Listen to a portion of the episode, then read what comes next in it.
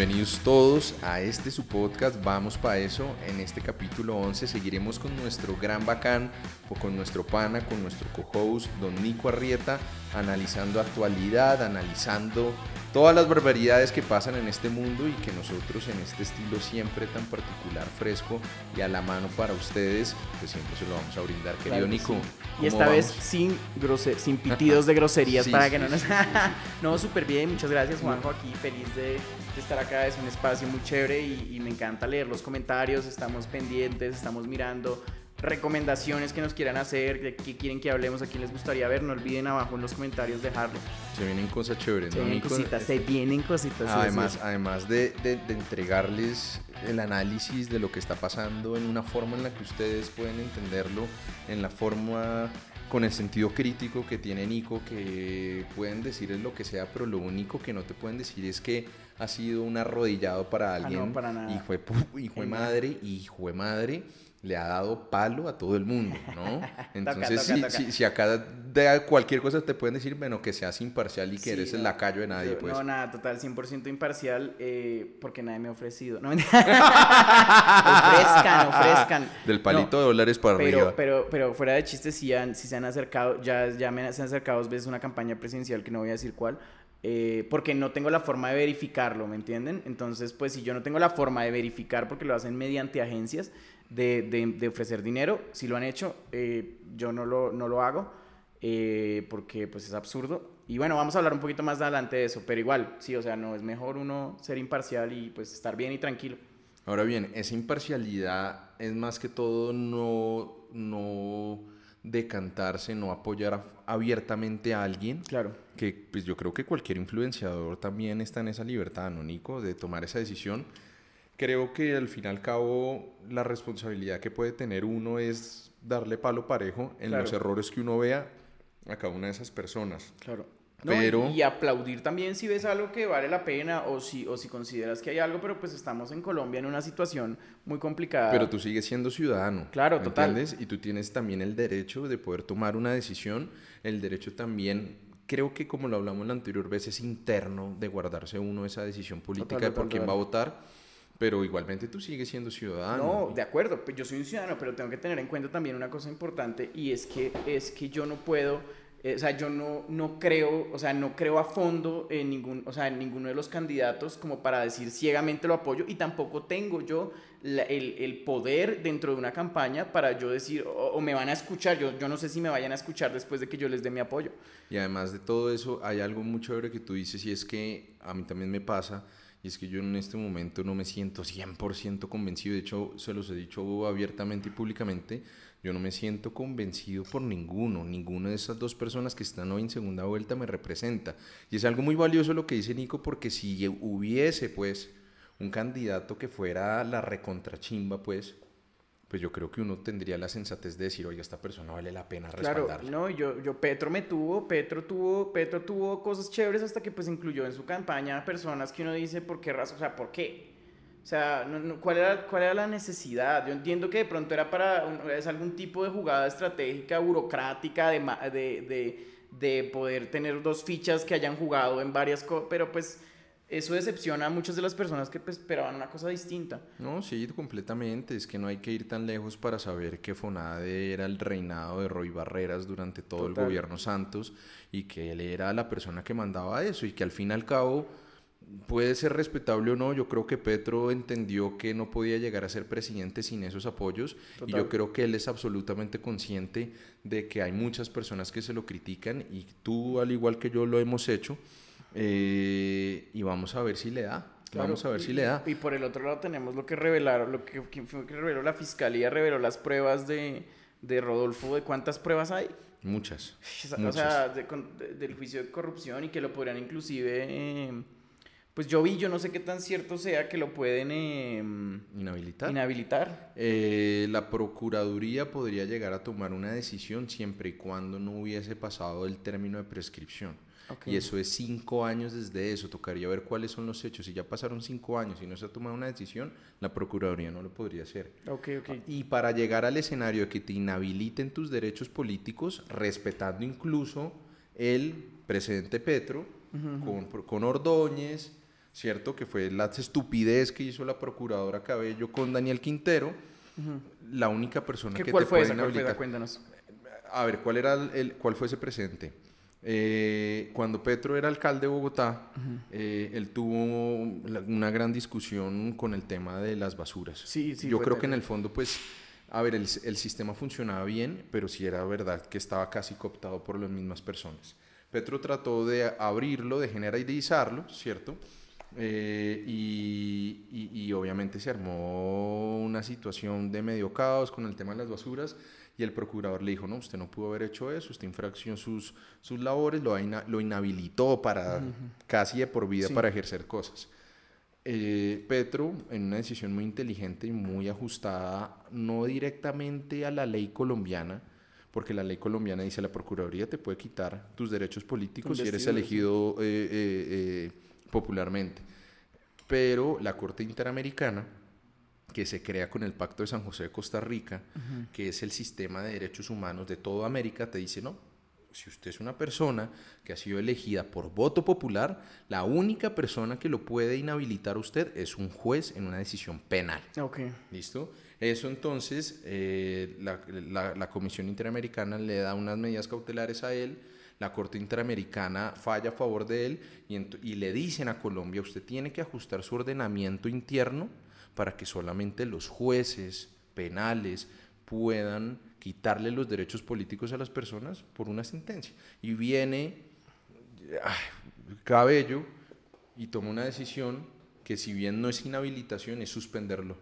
Es la misma vaina, es una estupidez. Ok. Y ahí volvieron a, a, a- a O sea, Quintero un lo- mártir. lo- los- pero claro, pero lo- no, no, no, no le quitaron el, la investidura, digamos, o sea, se podía seguir, podía seguir No, ejerciendo, podía él lo lanzar, quitaron de la estaba. No, claro, pero estaba removido como alcalde. Ajá, ajá, exacto. Entonces, pues, es una mala decisión, es un mal precedente, pero entonces eso fue un triunfo gigantesco de Petro que hay que reconocérselo y con el cual yo estoy de acuerdo y es ajustarse al sistema de derechos humanos de América que, que, que te vincula y que obliga a Colombia. Entonces, eh, Bueno, por un lado tenemos a, a lo de Roy, por otro lado tenemos lo, de, lo del juicio de Rodolfo, que pues esa es la política, ¿no? O sea, si, si Sí. se van a eso y el tema de, de, de, de la política y cómo funciona desafortunadamente en este país es así, si uno está vendiendo el cambio, bueno, hay que ver qué va a pasar. Y no es el único caso, por ahí Rodolfo tiene otro caso que también está avanzado por el tema supuestamente de la violación de unos derechos sindicales.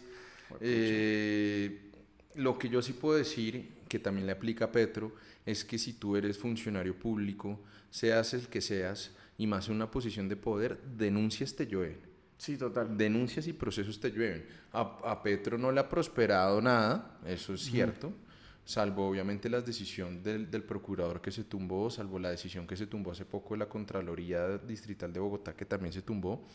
Eh, pero pues sí puedo decir que, que a diferencia de Petro, a Rodolfo sí tiene un- dos procesos bastante claro, avanzados, fuerte. con pruebas de la fiscalía, con escenarios de la fiscalía diciéndole, yo tengo incluso lo que yo te había contado la anterior vez, correos de su secretaria privada enviándole la hoja de vida del supuesto consultor que tenía que seguir el tema de Vitalogic. O sea, es complejo, no le han vencido su presunción de inocencia, la fiscalía cree que tiene las pruebas.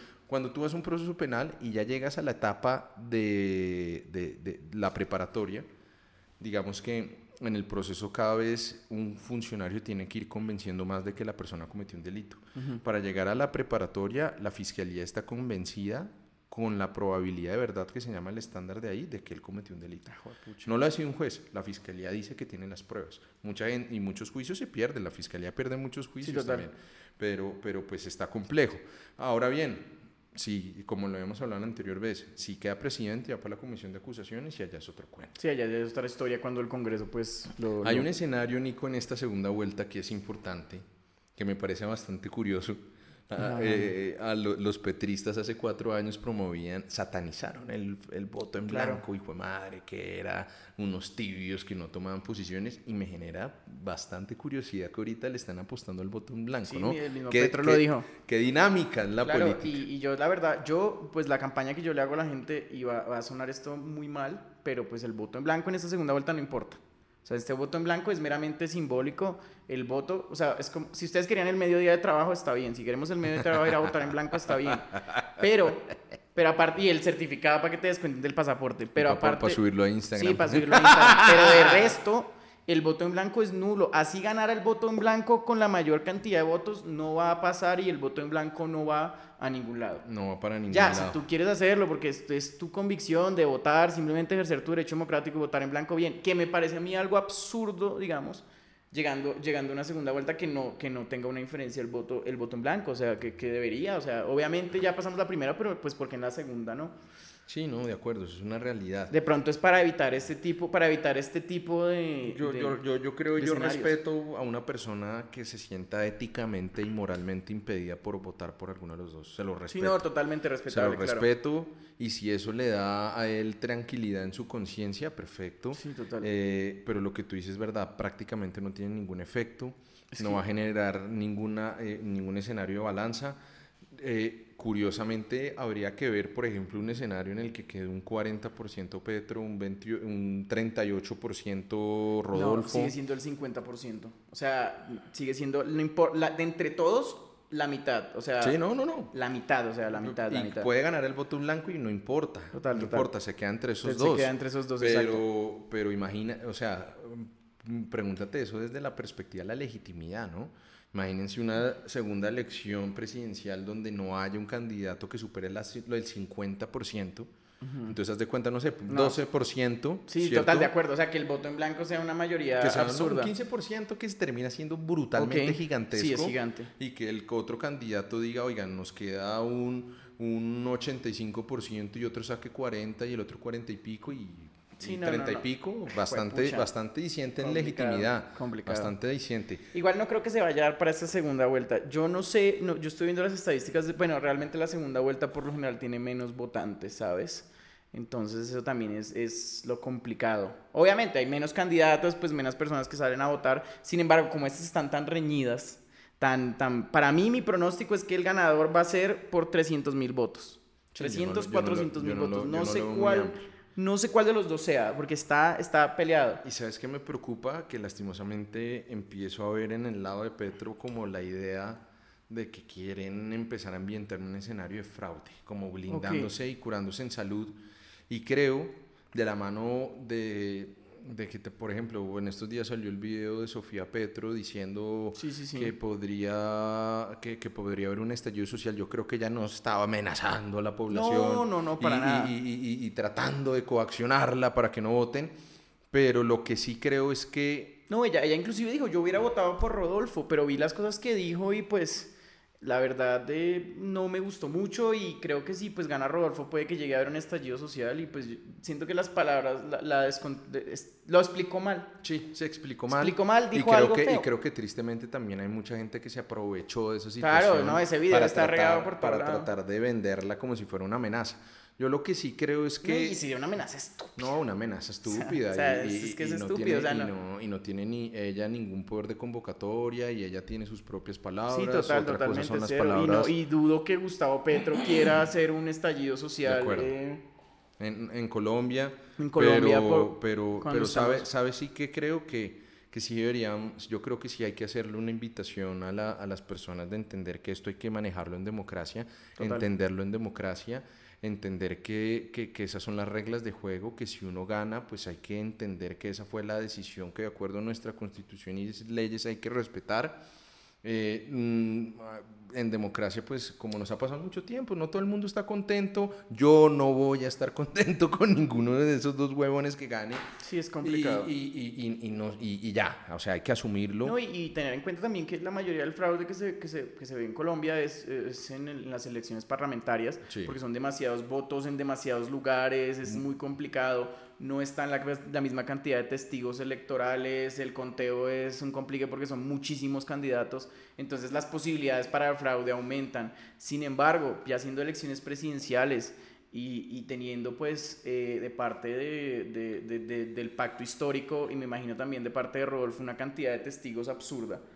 Eh, creo que creo de testigos electorales voluntarios creo que no va a haber creo que no va a haber un fraude sin embargo, sí, recuerden que pues el fraude lo hacía el establecimiento. Yo no creo que el señor Rodolfo tenga la maquinaria aún para poder generar un fraude.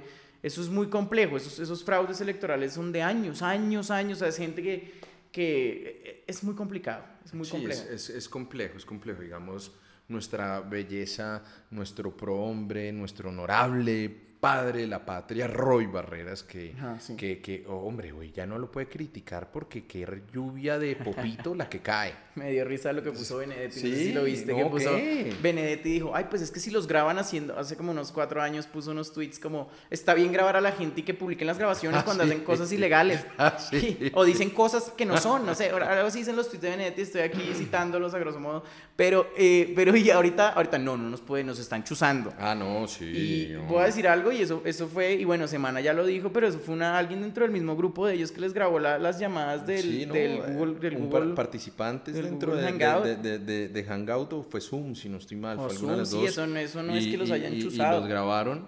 A mí, a ver, yo hay, hablemos de esa vaina. Los petrovideos. Eh, yo sí no me voy a resignar a exigir que la política sea distinta. No yo no me voy a resignar a, tratar de plantear la idea de que la cosa se haga sobre propuestas, como supuestamente se iba a hacer. Sí. ¿Cierto? Y, y, no, y no exigirle a que Roy diga cómo va a masacrar a, a, Gaviria o que salieran los, los, asesores de Petro a decir cómo tenían que satanizar a Fico o, que tenían, o cómo tenían que eh, potenciar el tema del secuestro de la hija de que era mentira, que eso me parece una miserableza humana. Horrible. Pero voy a, hay algo que sí tengo que decir a favor de Petro en eso, y es que al menos en los videos que yo no he visto, él, si bien no rechaza esas, esas prácticas, nunca ha sido una persona que las instigue. Y según las declaraciones que él dio a, la W después de que Vicky le reveló todo eso, él dijo que eso eran unas estrategias de campaña que se estaban esas estrategias, no quiere decir que las vayas a tomar o no realmente. Algunas se vio que se ejecutaron. Había unas que se vio cómo ejecutaron y sigo diciendo que ellos le deben una respuesta al país con el tema que me parece más grave, que es el tema de negociar con los extraditables. Ah, ¿Por qué? Porque creo que se requiere una respuesta importante de eso. Porque en los petrovideos se confirmó algo y era que Piedad fue al patio de los extraditables, dijo que iba a visitar a su hermano y terminó visitando a otras personas. A la hermana de Piedad le agarraron más de dos millones de pisos entre las piernas entrando allá. y también fue el hermano de Petro. Entonces pasan esas cosas y después sale Roy diciendo que tenía conocimiento de esa vaina, entonces eso sí se tiene que aclarar en pro de la transparencia. Y eso es lo que yo le critico a Petro, viejo Petro. Yo, yo con él no mm, difiero de muchas cosas pero algo que yo le respetaba a él, él que era muy estricto y, y, a rajatabla decía que él no se iba a meter con politiqueros, ahí está con los dos mayores clientelistas de los últimos 20 años de Colombia, pero que tampoco se prestaba para esas cosas. Y, y, y, y, vamos a ver qué dice sobre eso, porque esa respuesta sí creo que hay que hacerla y se la tienen que dar al país sobre eso. Y, también pues la gente, lo, la gente sabe que estas estrategias políticas no son nuevas, hacen en Estados Unidos es legal tú poner un comercial para tu contrincante. Sí, Tú, poner, mi, mi, tú poner, Obama nos va a quitar nuestras armas, o sea, y no solamente entre, entre políticos, sino entre productos. O sea, yo puedo decir que Burger King es una porquería y que mis hamburguesas son mejores. Mira las publicidades de Coca-Cola y de Pepsi que son más famosas y Pepsi, total, que ay, no te tomes una Pepsi, tómate una Coca-Cola. Todas esas vainas son permitidas en Estados Unidos, son, son legado de, digamos, del, del, del, del, sistema democrático más grande del mundo que es Estados Unidos. No mejor, más grande. Y heredado de allá esas, estas, estas tácticas eh, y estas estrategias de, de, de atacar a los ah, oponentes. Aunque sabes algo, Nico querido, yo creo que Estoy de acuerdo contigo. Si lo van a hacer, que lo hagan de frente, frente a ellos, pero que no salgan con un decálogo de la campaña limpia y la vaina que yo creo que... Eso, es algo clave que es lo que le está metiendo a los jóvenes. O sea, eso es como, puta, por un lado estamos vendiendo la campaña limpia y por el otro lado estamos atacando, como, vamos a vivir en un, vamos a vivir rico y por otro lado nos vamos a, vamos, estamos jodiendo, a la, estamos haciendo lo mismo. Pero quiero que sepan que esa es la política y cómo se ha hecho durante todos estos años y eso no va a cambiar hasta que no elijamos y recambiemos a toda esta gente que lleva años en el poder. O sea, Petro, es, Petro está en el gobierno desde el 90. Desde el 91 creo que está en el gobierno. No, y es que también es una mentira que la izquierda no ha gobernado. No han gobernado en presidenciales, pero el Polo Democrático estuvo 12 años en Bogotá.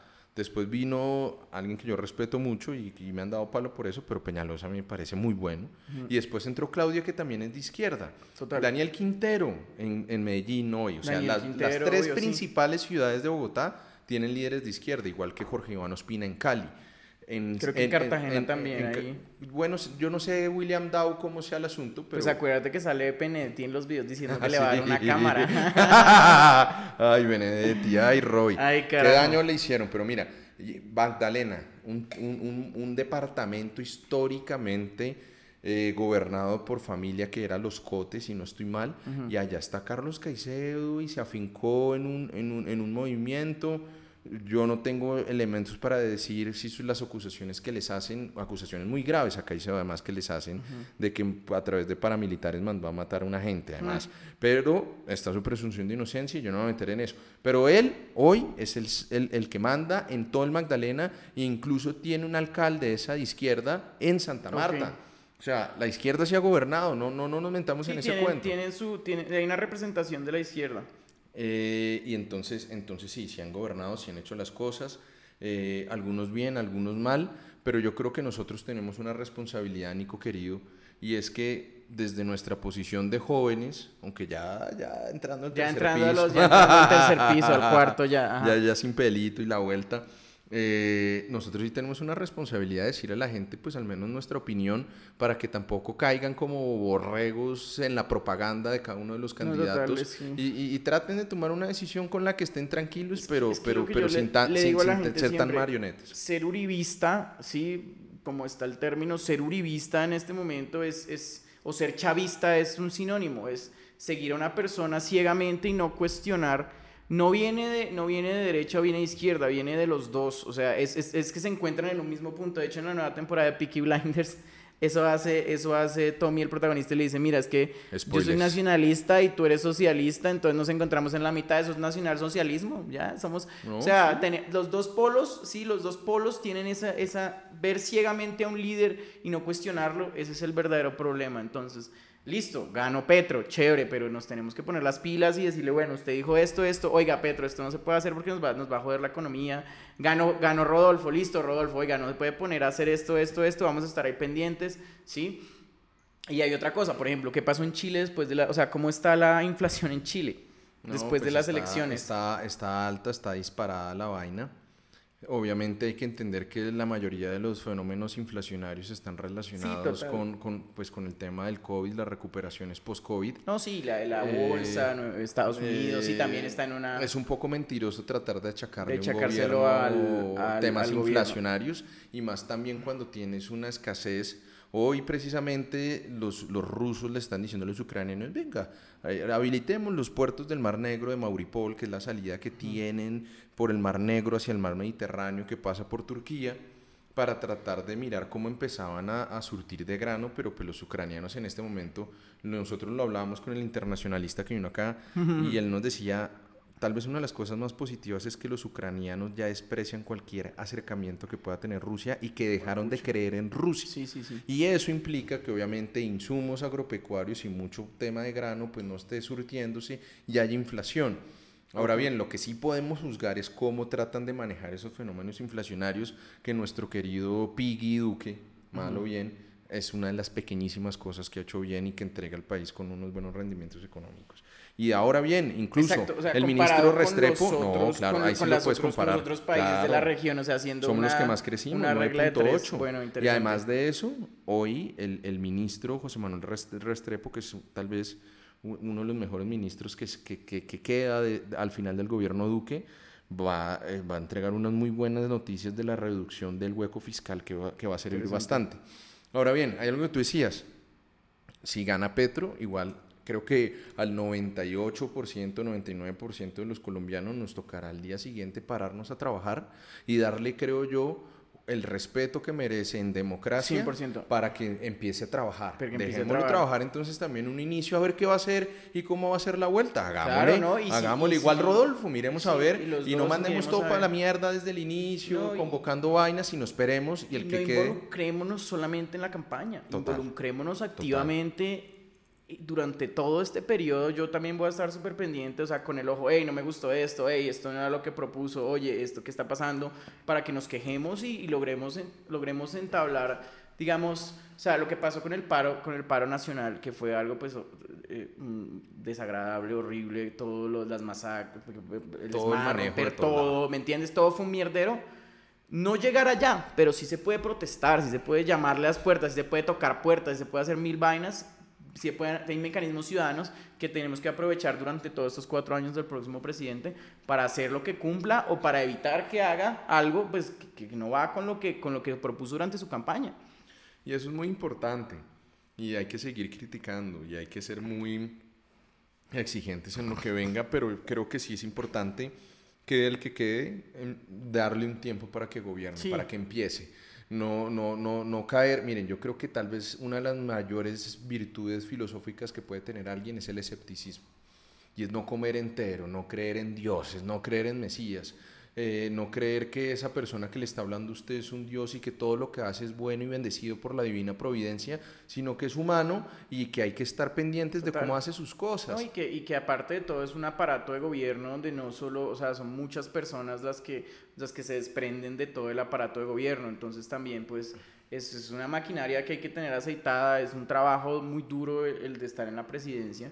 Y sí, hay que dejar que gobierne. El que gane que ojalá y lo que yo quiero y lo que yo espero es que haya una coalición con el, con el perdedor, porque pues hay mucha gente está detrás de, del, otro, del otro candidato también, entonces creo que debería el perdedor tener una, una, una posición importante dentro del gobierno.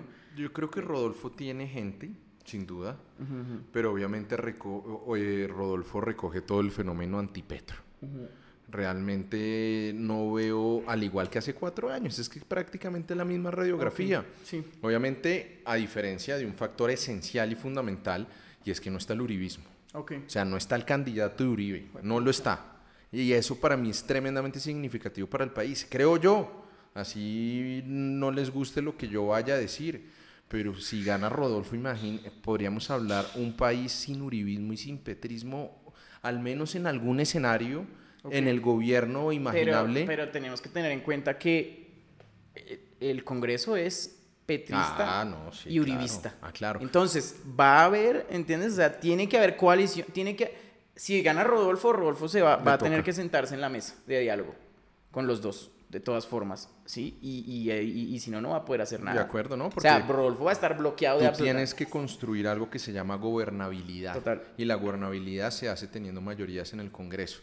Pero lo que sí me parecería al menos significativo desde lo histórico, imagínense, nosotros llevamos 20 años hablando entre uribismo, petrismo y uribismo y santismo y oposición y cosas sería bastante significativo que el país también terminara eligiendo a una persona distinta, diferente a esos. Claro. Y que la campaña, que claro, sí, que es Uribe. Pero ten en cuenta que también distinto no quiere decir mejor, ¿no? O sea, estamos hablando de, un, radical libre, ¿no? Porque estamos hablando de una persona que, o sea, estamos hablando igual de un señor que tiene, es un, es un radical libre para mí. Yo no sé bien cómo va a operar, la verdad. O sea, si ganan, la verdad. Es que esa es la incertidumbre. Es una incertidumbre total. Esa, es la incertidumbre, esa es la zozobra. no, saben, no, no, sabemos si Rodolfo tenga el país en la cabeza, si conozca sus problemáticas. Es complicado. A mí me parece un discurso tremendamente vacío diciendo, sí, adiós la corrupción, todos los politiqueros son unos hijos. Eh. Ahí, ahí me autocensuré. Eh, eh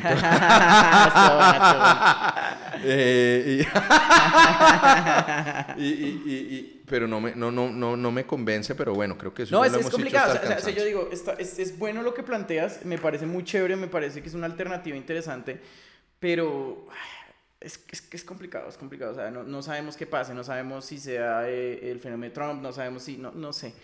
Ojalá, ojalá igual eh, lo que te digo, haya una, haya una forma de entablar una mesa de diálogo y sentarnos a hablar y que se sienten las dos partes a hablar y, y, bueno, lo bueno es que, bueno, en caso de que si gana, en caso de que Petro pierda, tiene una gran, una, una gran parte en el Senado que puede ayudar pues en parte a frenar algún tipo de política y lo mismo en cambio que Rodolfo pues llega a la nada, llega a negociar con el uribismo. No, al uribismo y seguramente se cerrará con los conservadores, con los cristianos, algo muy parecido, pero que también será muy retador, porque entonces ¿qué va a hacer el uribismo? ¿Qué van a hacer los conservadores? ¿Qué va a hacer eh, Mira, los cristianos? Cuando Rodolfo, si cumple sus promesas de campaña, venga y plantee la despenalización de la marihuana. Claro. Del consumo recreativo, la regulación del aborto. Gracias, a Dios. no, excelente. Eso solo tienen los dos candidatos, claro. Me parece fantástico. Nico, eso es una dicha. Eso es una dicha. A mí me parece maravilloso que yo pueda. Yo tengo una idea, Nico. Yo no sé con quién la voy a hacer. Pero si legalizan la marihuana, yo tengo ganas de montar un coffee shop. El sí, un coffee shop. Yo siempre ah, pensé como un parque de diversiones, como el parque del café, pero el parque de la marihuana. Ah. Una vaina así loca, con puras experiencias audiovisuales. Eh, pues si tocas vainas, vas, te muestran todas las, todas las variedades de marihuana que tenemos en Colombia. Porque o, cuando tú vas a, a, California, a mí me lo han contado, yo no he ido, y tú entras a, a las tiendas de porro y es una cosa chévere, chévere. sí, no, lo tenemos, tenemos eso, eso sí. Lo, igual es que ah, el tema de los conservadores y, y la marihuana, tienen que ya dejar esa vaina cero. O sea, ya perdimos la guerra contra las drogas, estamos jodiendo con el glifosato todo, todo el país, estamos no, es que desde todo lado, Nico, es, es, es, es algo en el que todo el mundo gana. Ahora, pero ¿viste lo que dijo Rodolfo de darle, de darle eh, droga a los drogadictos? Es una estupidez. No, pero sabes que, sabes que yo siento que él tal vez tomó la idea de, del tema de la metadona, que es, el, eh, de, es lo que de, son drogas que es para alivianarte a ti los ataques de ansiedad. ¿sí? No sé cuál es la cifra de drogadictos en Colombia ni nada de eso, pero siento que, o sea, lo que hacen, en, por ejemplo, en, en Canadá, en es que te dan, que te dejan, te dan, eh, te dan eh, em, jeringas nuevas para que no te inyectes, no compartas jeringa con más gente. Más allá del tema de darle droga a la gente, es más que todo un escenario de tratar de hablar de un escenario de reducción de daños que lo hace Petro, él lo tiene en su programa de gobierno. Eh, y también de informar del consumo responsable. No es tanto como la idea general de decir acá hay marihuana para todo el mundo, sí, pero que entiendo tu punto, que es está que, más es que a mí me pareció como eso que puso Petro, es que, es que la droga no es darle droga a los drogadictos, sino empezar en los colegios que yo dije como, puta, no hay nada peor que llegue alguien a decirte, las drogas son malas, o sea, lo que, lo que tú dices, hay que hacer es uno, el que te diga, mira, oigan chicos, cuando ustedes vayan a consumir drogas, tengan cuidado porque no todas las drogas que consumen son seguras. Eh, hay estos símbolos de alerta, si estás con alguien que está empezando, a, se está pasando de piña, ve y, y, tienes que hacer esto, eh, y ah, pero eso me da un fresquito delicioso que esto va a empezar a cambiar. Interesante. Nico, eh, tú me, nos dijiste al inicio que eh, te habían buscado a través de una agencia a ofrecerte a, ofrecerte plata para hacerle campaña a un candidato. No, no, ahorita creo que de pronto tampoco es necesario decir que el candidato. No voy a decir ninguno de los candidatos. Pero, pero tú crees Porque no tengo una fuente verificable. ¿Qué pasa? Lo que pasa es que como yo no tengo una fuente verificable, entonces ellos pueden negar absolutamente. Claro, claro, claro. pero, pero sí te buscaron, sí, te dijeron. Sí, sí me ofrecieron plata, me dijeron no, pero no tienes que. Yo dije, claro, se puede poner publicidad política pagada. Me dijeron no porque es que tienes que poner, eh, no, es una cosa sobre, sobre esto, no voy a decir el tema porque se va a saber de quién es el candidato, pero es sobre esto y lo otro, pero no pongas tú nada de, nada de apoyar, ni vas a atacar a otro candidato, nada, es esto y lo otro. Y tengo entendido que los dos están haciendo eso, que, que me parece a mí algo un poquito... Es deshonesto. Es deshonesto porque es que, miren, yo tengo una noción de corrupción muy básica. Corrupción es simplemente buscarle el quiebre a la ley. Total es cuando tú, y la corrupción está presente en todos los escenarios, desde el tipo que se cone en el Transmilenio hasta el tipo que deja la mierda de perro en el parque y algún huevo en la pizza, o simplemente cuando llega una persona y te dice, vamos a hacer publicidad política, pero saltémonos la ley para que esto se muestre como un mensaje imparcial como si fuera un mensaje de una persona que está tratando de empezar y que está dando su opinión. No, uno tiene que poner, si es publicidad política pagada y ese tipo de escenarios y de cuentas tienen que estar reportados, tienen, a ver, al igual que salieron las cuentas de cuánto le estaban pagando al estratega de campaña de Petro, pues ellos tienen que decir a qué personas le pagaron para que le hicieran publicidad. Eso no es honesto. Eso no es correcto. Y la otra es que estén recibiendo dineros en efectivo. Claro. Entonces. Y pues, venimos en la discusión de siempre. o que estén recibiendo dineros en efectivo, porque la única forma de no trazar esto es que no haya una cuenta de cobro, que no se reporte este dinero, sino que yo no sé si estén pagando en efectivo o no. No conozco hasta allá.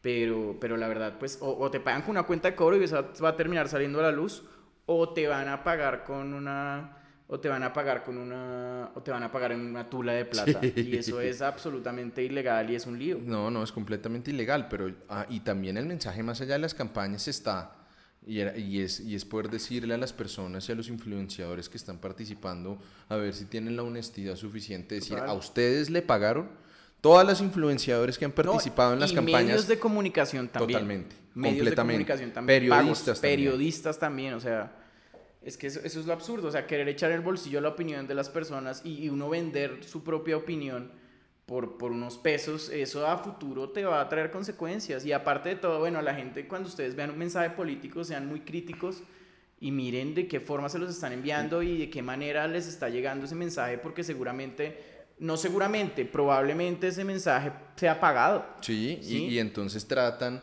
de, de cazar incautos diciéndoles que esa es la opinión de Pepito Pérez, ay, tan lindo, tan, tan empático, y le están mandando una tulita de billete por debajo de la mesa y toda la vaina, como, como es tristemente esa vaina de los influenciadores, con Nico hemos hablado de, las estafas, de las vainas. Y hay un presente grande en México. El presidente del Partido Verde el año pasado, el Partido Verde se gastó mil millones de dólares en influencers. Ah, puta eh, le pagó a Bárbara de Regil, a Alex Estrechi, a un montón de influencers mexicanos. Oye, es que hoy, hoy me levanté súper temprano. ¿En qué? Vi las protestas del Partido Verde y me encantaron, no sabes. Pucha, definitivamente es que el cambio climático, no sé qué. Y les pagaron 10 mil dólares por historia. El escándalo está ahí. Ahorita creo que lo sancionó el Consejo Nacional Electoral de México, sancionó al Partido Verde, porque en ningún momento sabías que era publicidad política pagada. hoy me levanté con ganas de votar por el verde. Y yo dije, como, o sea, y yo dije como, esta mierda que es, o sea, es un escándalo inmenso en, en, México que no sé hasta qué punto llega acá, no sé si se va a destapar el otro año, eh, pero lo más probable es que sí. Yo lo que puedo decir es que a mí me buscaron, solo que a mí me ofrecieron como tres palitos. Y me dijo, bueno, listo.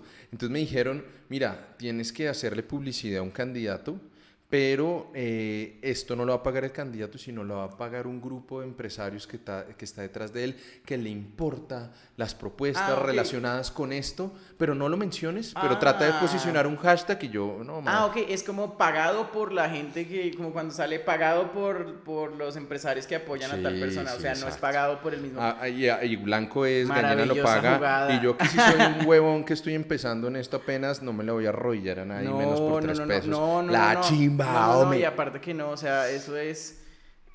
Yo digo, si puedes poner publicidad política pagada, yo no lo haría en mi caso. pero es honestidad, Nico. Es honestidad, es ponlo ya. O sea, hoy, hola, hola, Rodolfo Fernández o, Nico, Petro, pero, Petro tiene estas propuestas. Pero si nosotros estamos diciéndole que la ley protege al consumidor, que la ley tiene que proteger a las personas que están recibiendo información en temas solamente producción de, de, publicidad de productos, de servicios, todos los abusos, todas las estafas que están pasando con temas de influenciadores.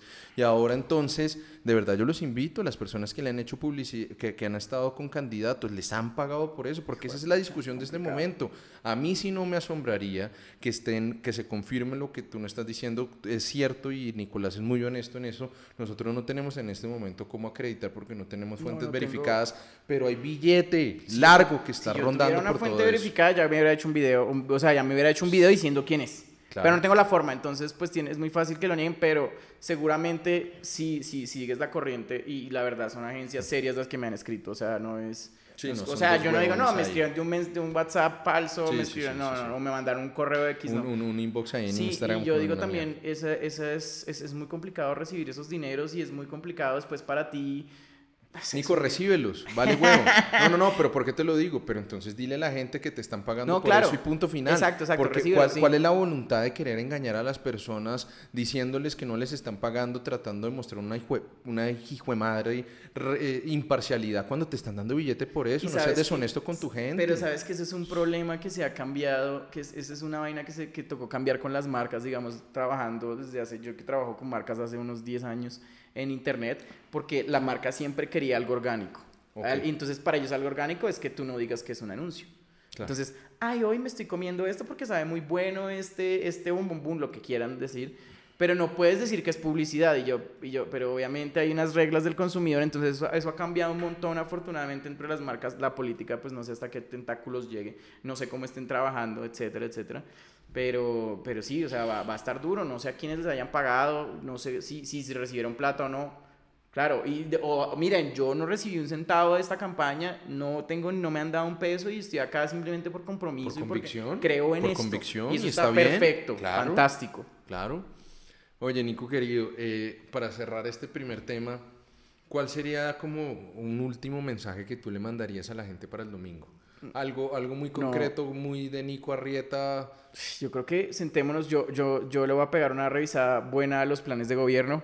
vamos a sentar a revisar los planes de gobierno, qué es factible y qué no, porque creo que hay varios videos, creo, analizando esas cositas y como qué, qué cosas son factibles, como el tema, pues hay cosas como el tema del carbón, que eso es imposible, hay cosas que no son factibles, como hay cosas que probablemente sean factibles, siéntense a revisar los planes de trabajo, siéntense a ver el candidato, eh, y lo que les digo, hay que tener accountability, o sea, que, que el candidato que sea elegido para esas elecciones sea responsable, ¿sí? Y lo hagamos responsable por las cosas que haga y que diga.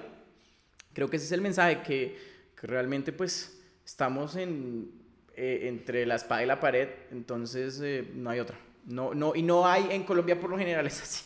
No, sí, es complicado, entonces creo que, creo que igual estamos generando un cambio importante y me parece interesante, hay mucha gente joven que está siendo elegida, entonces eso es, es involucrarnos más a nivel, a nivel, a nivel local. O sea, empiezas por votar por tu alcaldía local, luego votando por tu, votando por tu alcalde, luego votando por un concejal, luego votando un congresista, un representante a tu cámara. Obviamente el presidente es importante, pero yo siempre se lo digo a la gente, el presidente no cambia, no cambia nada si no hay un buen, si no hay un buen Senado y nos sacamos a esta gente que lleva años y años en el poder. Cuéntanos tú cuál, Juanjo, cuál sería tu mensaje para la gente este domingo. Yo, yo estoy muy alineado contigo. Yo creo que yo, yo sinceramente pues he hecho unas revisiones mm, no muy profundas de los programas de gobierno, los he leído por encima. Veo que en los dos hay propuestas muy generales. Siento que le falta concreción mucho más al de Rodolfo que al de Petro. Eh, pero digamos que no, no, o sea, más allá de ideas de reformas generales, no esperen nada concreto. Yo lo único que, yo estoy muy de acuerdo con Nico en la idea de que hay que hacerle mucho seguimiento, mucha veeduría, incluso a sus propios candidatos. No sean presos del fanatismo, sabemos lo que pasó con el uribismo, con eso.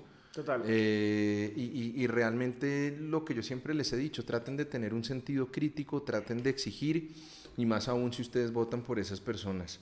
Un llamado también a respetar los resultados y un llamado también que era lo que yo les decía ahorita de, listo, quedó uno, dejémoslo gobernar a ver cómo empieza, démosle un tiempo, que arranque los primeros seis meses, el primer año también es el de las grandes reformas, vamos a ver cómo se construyen, esperemos que existan buenos controles en el mismo Congreso, yo me comprometo abiertamente a tratar de seguir con este sentido crítico independientemente de quién sea la persona que esté ahí. E incluso me comprometo desde mi rol como abogado a hacer activismo judicial si yo veo que hay algo inconveniente. No, y, y, que recuerden que es muy complicado el tema del fraude sin la maquinaria y no la tiene Rodolfo. Entonces el tema... una maquinaria. La, la, maquinaria, política es, es los puestos, la gente que está contratada, la gente que está trabajando en el gobierno de Duque ya cuando uno tiene una, esa maquinaria es muy jodido que, que, que, que, Rodolfo haga fraude o que Petro haga fraude, porque esa maquinaria es, maquinaria es, complicado, es duro. Entonces, yo creo que, y además tiene muchos testigos, entonces pues vamos a ver qué pasa. Yo creo que van a haber, yo creo que va a haber una disputa, igual también en Cortes, el tema de los votos va a ser porque son tan poquitos votos que va a empezar a van a empezar va a ser un eso, va a ser un, eso va a ser un verguerito. Sí a menos de que la diferencia sean por ahí 600 mil un millón y, yo lo veo muy complicado. Sí de acuerdo Nico. Bueno ese era el tema de elecciones que queríamos hablar. Hay otro tema muy importante que ahorita está siendo bastante viral y es que hay un influenciador bastante popular en TikTok que se llama Carlos Feria tiene más de 30 millones de seguidores eh, en TikTok, tiene más de 7 millones en, en, Instagram. Y Nico, sin esperar esto que pasó hoy, así un que le ha dado palo porque el tipo es grosero. me insultó y todo. Me ¿Ah, sí? Sí, hizo unos videos en su Instagram. No me acuerdo exactamente unas historias, no me acuerdo exactamente qué decía pero me alcanzó a insultar porque pues yo le dije, oye, no puedes escupirle eh, a tu hija en la cara, no puedes hacer como un video masturbándote, bromeando enfrente de tu hija. O sea, él hace, él utiliza o sea, la hija, tiene, parece que cinco años. Como cinco, cuatro años, yo creo. Y, y, usar una niña dentro de tus TikToks, eso ahorita se está viciando mucho en redes sociales, ¿sabes? Se llama como el como el eso eh, child baiting, como que usas a tu hijo para generar interacciones. Ahí está enfermito entonces lo grabas enfermo o lo pones en situaciones... Ay, me voy a pegar un pajazo para no... de distress, o sea, lo pones en, en estrés al, al, niño para que tú puedas generar interacciones. Ay, recen por mi hijo, ¿qué es que está eso? Eso es sad fishing, eso es... Ustedes ven a un influenciador utilizando a su hijo para generar interacciones de una forma equivocada. Eso le, habla, eso le habla y no me, y me importa un carajo lo que pase de la calidad moral de la persona. Mm. Y entonces lo que pasó esta semana, Nico, es que se hizo viral un video en el que esta persona le pega un empujón, pero, pero sacado de todas sus fuerzas, más que el tipo se ve que es como cuajado cantante, yo no sé qué hace. Yo la verdad, hasta que me puse a revisar el caso, no sabía quién era él. Y en medio de mi vejez de influenciador ahí, que no tengo ni idea de esas cosas, eh, yo, yo, yo, y, y, después hizo un video que creo que más allá que beneficiarlo lo perjudicó, porque terminó diciendo que, esto era, que, que, él le pedía perdón a Dios, pero que él era una figura pública y que esto era una situación que pasa en el resto del país. No, maestro. porque suceda en todos los hogares del país o en su gran mayoría no justifica que usted violente a su pareja. La violencia intrafamiliar es un delito es un delito que persigue a las personas que maltratan o física, psicológica o moralmente a los miembros de su núcleo familiar. Esa persona es la mamá de su hijo y además de eso con el agravante en la violencia que recae sobre una mujer y que uno podría considerar que hay un escenario de violencia intrafamiliar también con lo que ve la hija al frente en el comedor del tipo empujando a, su mamá y volviendo que fue ella la que subió el video. Así es, así, así fue. O sea, resulta que el cuento que ellos dicen es que alguien le robó el celular y encontré un video de hace un año. ¿Cuántos videos puede tener una persona que graba TikToks? Tú que grabas TikToks, yo grabo, yo grabo TikToks, Reels. ¿Cuántos videos tengo en mi celular para que alguien cuente ese video específico y lo suba a las 3 de la mañana a la cuenta de ella? Nico, yo empecé con Reels hace unos 6 meses, 7 meses y ya tengo en la lista de Reels más de 600. Absurdo, ¿no? O sea, porque, o sea, eso fue ella misma, seguramente en algún tipo de de no sé, igual hay algo que está detrás y es que el tipo un día antes iba a sacar una canción, sale ese video y sale la canción. Yo digo, esto puede ser una situación real que la aprovecharon para generar algún tipo de que me parece bajo, si, si lo que te digo, si es real y ya está pidiendo ayuda y me entiendes y lo publicó, me parece bajo. Pero si es, si es algún tipo también de estrategia profesional, es aún peor, es, es absurdo. O sea, no, Nico, pero es que yo te voy a decir cuál es el tema más grave de todo de antes del 2016, cuando había escenario de violencia intrafamiliar, haz de cuenta en este caso ella podría ir y decir, sabes que yo existo esto, no le hagan nada. Ya no, por esa razón, perseguía. Y por esa razón las cifras de violencia no bajaban y las mujeres seguían muriendo. Porque es que hay un escenario que existe y es el machismo.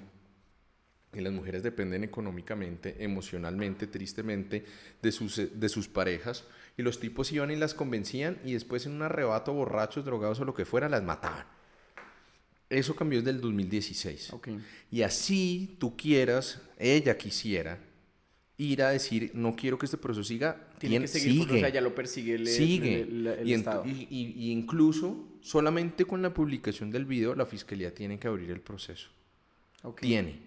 No necesita una denuncia, no necesita que vaya se retracte. Ese tipo y, si es una estrategia publicitaria, es una tremenda huevonada. porque realmente se compromete muy fuerte en ese escenario. No, y sabes que el público objetivo de él es otra cosa que yo le decía a la gente, listo, estas vainas, pero tengan en cuenta que esto lo están viendo sus hijos. Claro. O sea, el público objetivo de él no somos ni tú ni yo, es gente, es, niños menores de 15 años. Y entonces no puedo yo mandar yo el mensaje de decir que me arrepiento y que hago un video pidiendo perdón. porque, porque, porque, porque porque ni siquiera desde la perspectiva legal es viable que eso suceda y si fue una estrategia publicitaria lo que haya sucedido, además de lo que tú dices, que es bajo, ruin, miserable, repudiable, todos los adjetivos que pueda tener, vale una verga para la ley porque lo tiene que sacar adelante. No, y la otra es que, o sea, la otra que ellos pueden decir es que fue actuado y es una, es, un, es una publicity stunt y que creo que eso es lo que se llegarán a pegar en caso de que los persiga la ley. Y, que lo hicieron pero, igual el video después, ¿qué? No, el video dicen eso, que el video es parte de la, de la publicidad y es actuado y, y, es una mierda. O sea, yo digo que es, para mí en cualquier escenario es una porquería, pero se me hace raro que este tipo salga toda esta vaina así. Ellos son conocidos por hacer ese tipo de cosas. O sea, eh, la gente que hace este tipo de contenido tiende, no digo que no sea real, o sea, si es obviamente, ¿me entiendes? Puede ser cualquier tipo de vaina, pero ellos son conocidos por fingir este tipo de vainas para generar un boom. Y lo que hizo él, que es ahora pegarse que, que está con Dios y que Dios lo está ayudando a cambiar y que ya no sé qué, ahorita solo sube historias rezando y de la mano de, de, de, su, de su, iglesia, sí, claro. De la iglesia. De la iglesia y su pareja también, obvio. Entonces, eso... a, mí, a, mí, a mí me generó un poco de impresión ver el video que él subió en TikTok, tiene 10 millones de vistas, y el que subió en Instagram también, que tiene como un millón de vistas. tristemente yo veo perfiles victimológicos de personas y yo veo una mujer tremendamente atemorizada, si te soy sincero. Y, y, y, y, con miedo y con preocupación, que eso puede que no sea relevante porque no tengo cómo probarlo, pero, pero sí me generó esa impresión y me genera muchísima lástima. no, es, es, desagradable, la verdad, o sea, es, es, desagradable este tipo de vainas y que otras vainas ahí si, tenían, si tienen cámaras en toda la casa. Y lo que te digo, la niña está expuesta a unos comportamientos con los niños absurdos. No. Y... Ahí sí, con los niños no, ¿cómo vas a, como desde el video de la masturbado, de escupirle en la boca a la hija, o de otro lado venir y empujarle a la mamá con esa violencia, si sea por una huevonada, no me jodan, coma mierda. Eso no se puede hacer. Eso no se puede hacer. Punto final. No tiene, no tiene sentido para mí. Oye, Nico querido, ya saliendo de esta calentura que acabo de tener acá, eh, el, en el podcast pasado habíamos hablado y, yo, y habíamos prometido con Nico, solo que pues nos sentamos a hablar de política. Sí, nos, fueron casi dos horas. En política, sí, sí, sí. fueron, fueron casi dos horas, pero acá hay algo muy chévere y dos temas muy interesantes que queríamos hablar con todos, además porque Nico ha estudiado mucho el tema de los tiroteos y vamos a hablar también del tema de Amber Heard y de Johnny Depp. ¿Por cuál quieres empezar? No, empecemos por los, por los school shootings, por los tiroteos que saben. Qué locura. Está volada. Qué locura. Eh, no nos terminábamos de asombrar con el de Uvalde en Texas. 21, 19 niños muertos, dos maestros. veníamos hace menos de una semana, eh, o venían, venían ellos, tan gringo el huevón del Castro, no, eh, venía de, del, de, del de Búfalo, Sí. Que, que, era, que fue al parecer con motivos racistas. Sí, el del Después hubo, pero hubo uno hace dos días, tres muertos, así. ¿Qué ese chicharrón, Nico? ¿Tú cómo viviste allá? ¿Cómo lo ves? No, pues... ¿Qué, qué, qué, qué opinión tienes sobre eso? Esa, esa, es la quinta enmienda, si no estoy mal. La segunda, la segunda. La segunda enmienda, la segunda enmienda, la quinta enmienda es la de los jurados, la, la segunda enmienda es la, la constitución que les permite tener armas para crear lo que hablábamos, que es también una, una célula paramilitar en caso de que el Estado no le cumpla a los Estados Unidos. Sí. Entonces, Estados Unidos, la cultura de Estados Unidos es alrededor de las armas porque pues simplemente desde que, desde que estuvo la revolución, desde que ellos se liberaron, digamos, de la corona inglesa, pues deciden que cualquiera puede tener armas. Joe Biden puso un tweet y dijo, es que la, es que la segunda enmienda se hizo cuando la gente no podía tener, no podía comprar un cañón. Realmente sí la mayoría de, armadas de los Estados Unidos eran fundadas por compañías privadas, o sea, eran, todos eran paracos en, en, Estados Unidos. Sí, no, la gente podía comprar cañones y mucha gente atacó a Joe Biden por eso, por hacer ese comentario, porque pues realmente, y también otro, ay, vamos, ay, tenemos que, tenemos que regular los, cartuchos de alta capacidad y las armas y no sé qué. Bro, eres el presidente, tú puedes hacerlo. Pero no puede, porque el gobierno de los Estados Unidos tiene una, cantidad de, burocracia dentro de, la, dentro de lo que es el Senado y la Cámara y todo eso. Es un, es un juego de poderes absurdo. Y la mayoría entre comillas, de personas no quiere que le quiten sus armas. De acuerdo. Ahora, si nos vamos a, si recuerdas, en Los Ángeles sí está regulada el tema de las armas. ¿Y sabes por qué es? No, no tengo Porque las panteras negras empezaron a armar. Entonces, el movimiento de las panteras negras, que fue un movimiento por allá en los 80, un movimiento marxista además, las panteras negras y los afroamericanos se empezaron a armar. ¿Qué pasó? No, en Los Ángeles no, el porte de armas hay que regularlo. En Los Ángeles, creo que California lo tiene bien regulado, el, porte de armas. Pero el resto de estados no, por esa misma razón. Entonces, ¿qué pasa? Que ellos quieren pues que la gente tenga sus armas y que, y que, y que todos tengamos armas y que pues entonces armemos a los profesores, que esa, es, esa es la propuesta. Vamos a armar a los profesores. ¿Qué puede hacer un profesor con una 9 milímetros con alguien con un magazine de Miren, e, ese tema, Una como, 15. Como, decía bien Nico, tiene un, como un componente histórico y era que se acaban de liberar de los, de los británicos, del Reino Unido, del imperio, del imperio británico, y, digamos que fue fundamental para el desarrollo de la independencia las milicias. Total. Entonces había un ejército que era el de liberación, pero las milicias eran, eran conformadas por personas como el, zapatero, el panadero, que tenían mosquetes y como dice bien Nico, cañones también. Y barcos y, sin y, Pero digamos que fueron fundamentales. Eh, ellos se la guerra de independencia fue entre el 75 y el 83. Eh, y, la, y ahí termina la guerra, hacen la constitución de Estados Unidos Y después viene la primera gran reforma, que fue el Bill of Rights. Ese Bill of Rights se da en el, bueno, se da como 11, 12 años después y son más o menos 10 modificaciones, 10 enmiendas, dentro de las cuales está la segunda enmienda. Para los, para, para los, para, ese fue James Madison, que después también fue presidente de Estados Unidos. Ellos llegaron a esa idea, a esas reformas, y la posibilidad de llevar armas está al mismo nivel que la libertad religiosa, está al mismo nivel que la libertad de expresión, está al mismo nivel de la libertad de empresa. Y precisamente por eso, porque ahí se manejaban dos criterios, Nico, y eso fue muy interesante porque eso también tuvo un desarrollo ahí en las cortes. Y era, y era la pregunta, la segunda enmienda, ¿qué te da derecho a ti? ¿A tener armas individualmente o a que las personas tengan derecho a organizarse en milicias cuando venga un ejército extranjero o para tratar de rechazar las tiranías, que es un fundamento bastante liberal, que me parece también. En 1939, ¿cierto? Eh, el gobierno dijo, nosotros vamos a prohibir ese tema, ¿cierto? Eh, y fue hasta el año 2008, ¿cierto?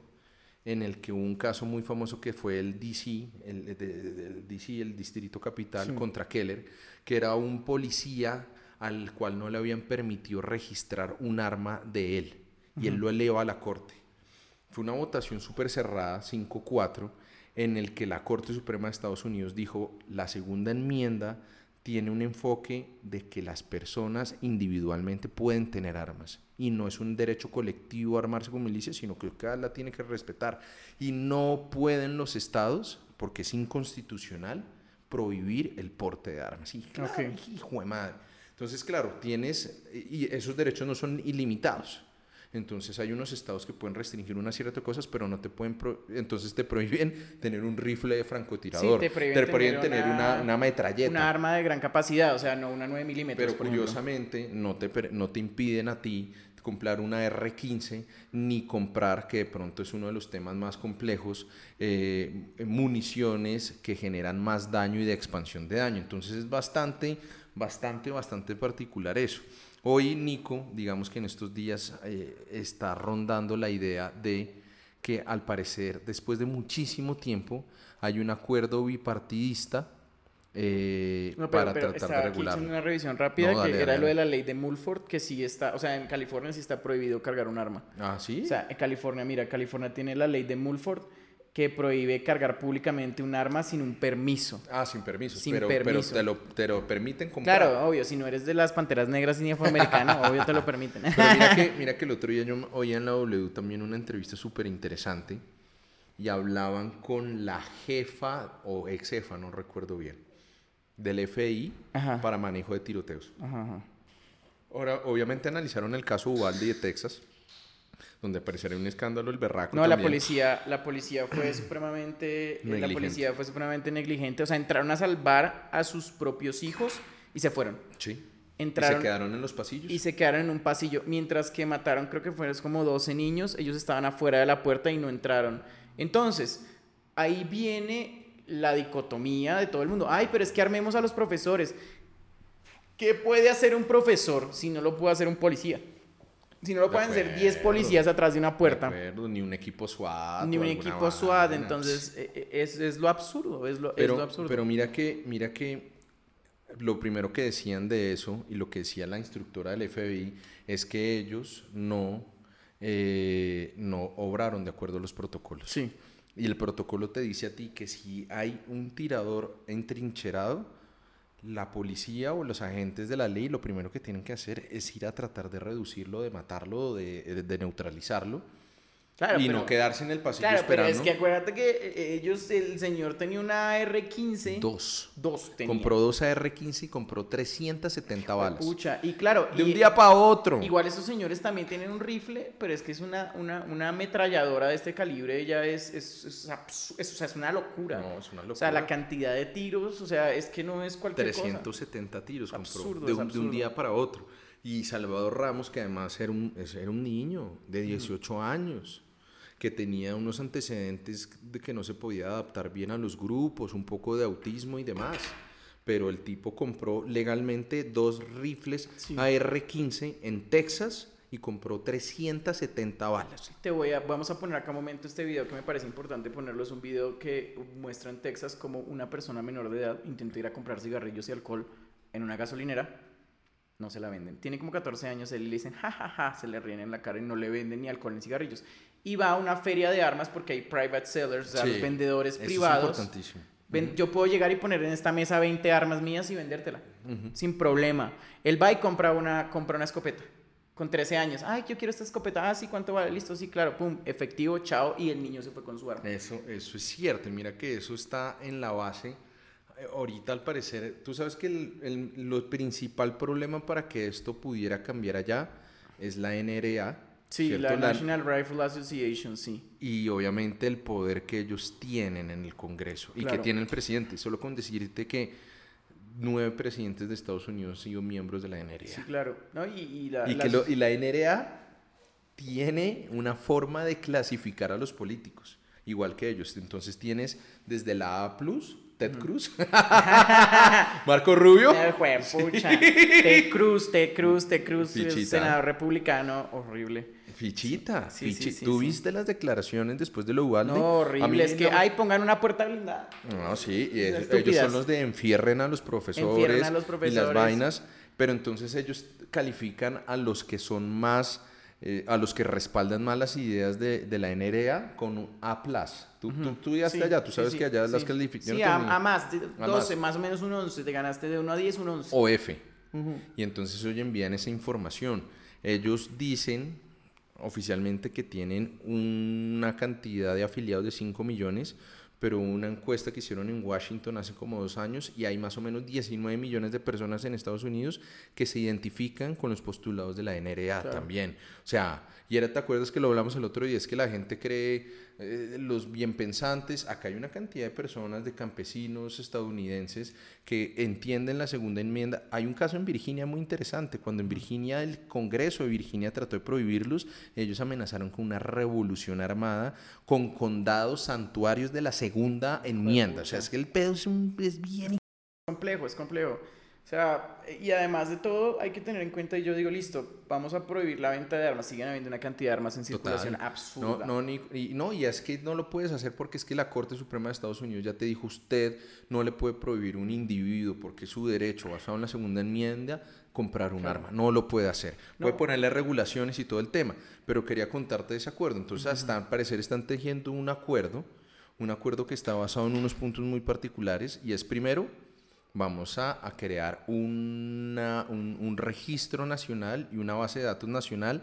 Ah, eh, eso, eso no existe, ¿no? Por ejemplo, o sea, los registros de armas no son federales. No son federales. No son a nivel federal, son, a nivel estatal. Entonces, Florida tiene su propio registro. California. California tiene su propio registro. O sea, no hay una, no hay una base de datos nacional que, de registro de armas, que se me parece absurdo en un país así. Y, un registro de armas que al parecer lo que van a hacer es eh, incorporar los registros de salud mental. Claro, el background check, el, el, revisar tus antecedentes. Entonces, muchas veces lo que nos hacen ahí es que es que no te revisan, como no, o sea, no tienes, no tienes antecedentes en Florida, entonces no, no, tienes antecedentes en Texas, entonces voy la compras a Georgia, la compras. Entonces, y, y, entonces van a tratar de analizar ese tema, van a tratar de darle más eh, cubrimiento al tema de salud mental. Hay algo acá que tampoco se ve, hay muchos tiroteos, pero la cantidad de suicidios que hay con armas legales compradas y en también. De tiro, o sea, en campos de tiro, la cantidad de suicidios que gente va y, va y, y se mete en Exacto, sí eh, cómo tratar de solidificar más la atención a las comunidades, a las familias después de los traumas vividos con esto.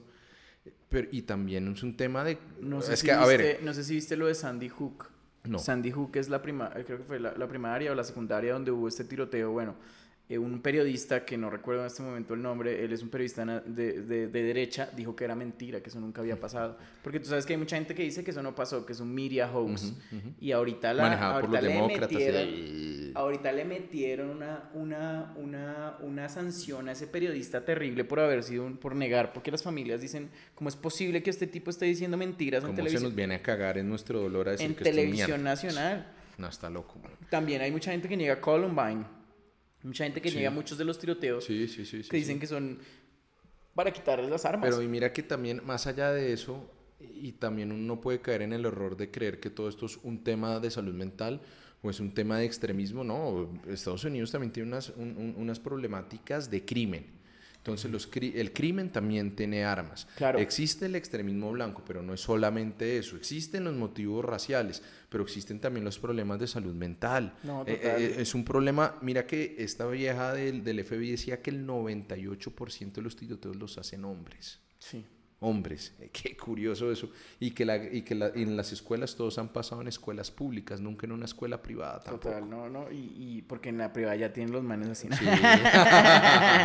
Pero entonces van a tratar de mirar a ver cómo hacen una mejor revisión para menores de 21 años, tratando de, de interlazar todas las bases de datos de todos los estados eh, y bueno, eh, ah, y hacer el registro federal para mí Esa solución es la solución, lo que yo la solución de tirarle una, una, una vaina de queso holandés, de, tiene muchos huecos de queso cheddar. Entonces tú tiras la solución, se van a colar cosas ahí. O sea, Es, si no se prohíben las armas en los Estados Unidos, Pero mira lo que tú decías, Nico, entonces hablan de un registro nacional de vendedores de armas federales pero nadie toca a los privados. A los privados. Nadie toca las ferias de armas. Entonces tú, en las ferias de armas, que también está permitido, puedes ir a comprar desde un revólver de 38 corto hasta la R15 también y puedes ir a comprar. puedes comprar realmente armas que una escopeta la puedes comprar sin problema porque es un arma para cazar, pero sigue siendo letal. Sí, sí, sí. no, yo, y, las armas de asalto, ¿cómo es carajo? Es posible que tú cumples un rifle. Australia tiene un precedente interesante y es que hubo un tiroteo y creo que eso fue hace como unos 15 años y de de un momento a otro banearon todas las armas y no, no han habido más tiroteos. Nueva Zelanda también. ah, no, creo que es Nueva Zelanda. No, no, ah, Nueva Zelanda es reciente, pero creo que Australia fue antes. Australia fue anterior. Sí, el de Nueva Zelanda, que fue un tiroteo, una masacre, una mosquita. Eh, sí, en la mezquita. En la mezquita, sí, fue una mezquita fue musulmana, fue horrible. pero desagradable, o sea, yo, yo la verdad no soporté. Yo vi el video porque lo vi en Reddit y dije, voy a mirar, voy a echarle un ojito al video y dije, no, no lo puedo ver, o sea, eso es una cosa desagradable. Y, y entonces ¿En han el que él se grabó haciendo la masacre? Sí, tenía una, una cámara acá, pero es una cosa que tú dices, o sea, yo vi como nada, poquito, o sea, lo vi porque me salió en la página de inicio y dije, no, no puedo seguir viendo esto. O sea, es, el, tipo de, el tipo de la masacre de Búfalo también. Él se grabó. Estaba en Twitch.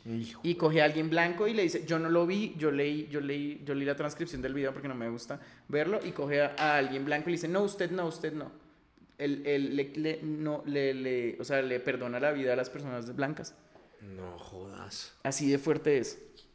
Así de fuerte es, de hecho, así de fuerte es eh, el video. O sea, no, qué vaina más. Yo creo que Estados Unidos, el problema es que primero que todo, bueno, listo, prohibimos las armas y que, que, digamos que fuera posible dentro de, dentro de las posibilidades, hay demasiada gente que no las va a entregar.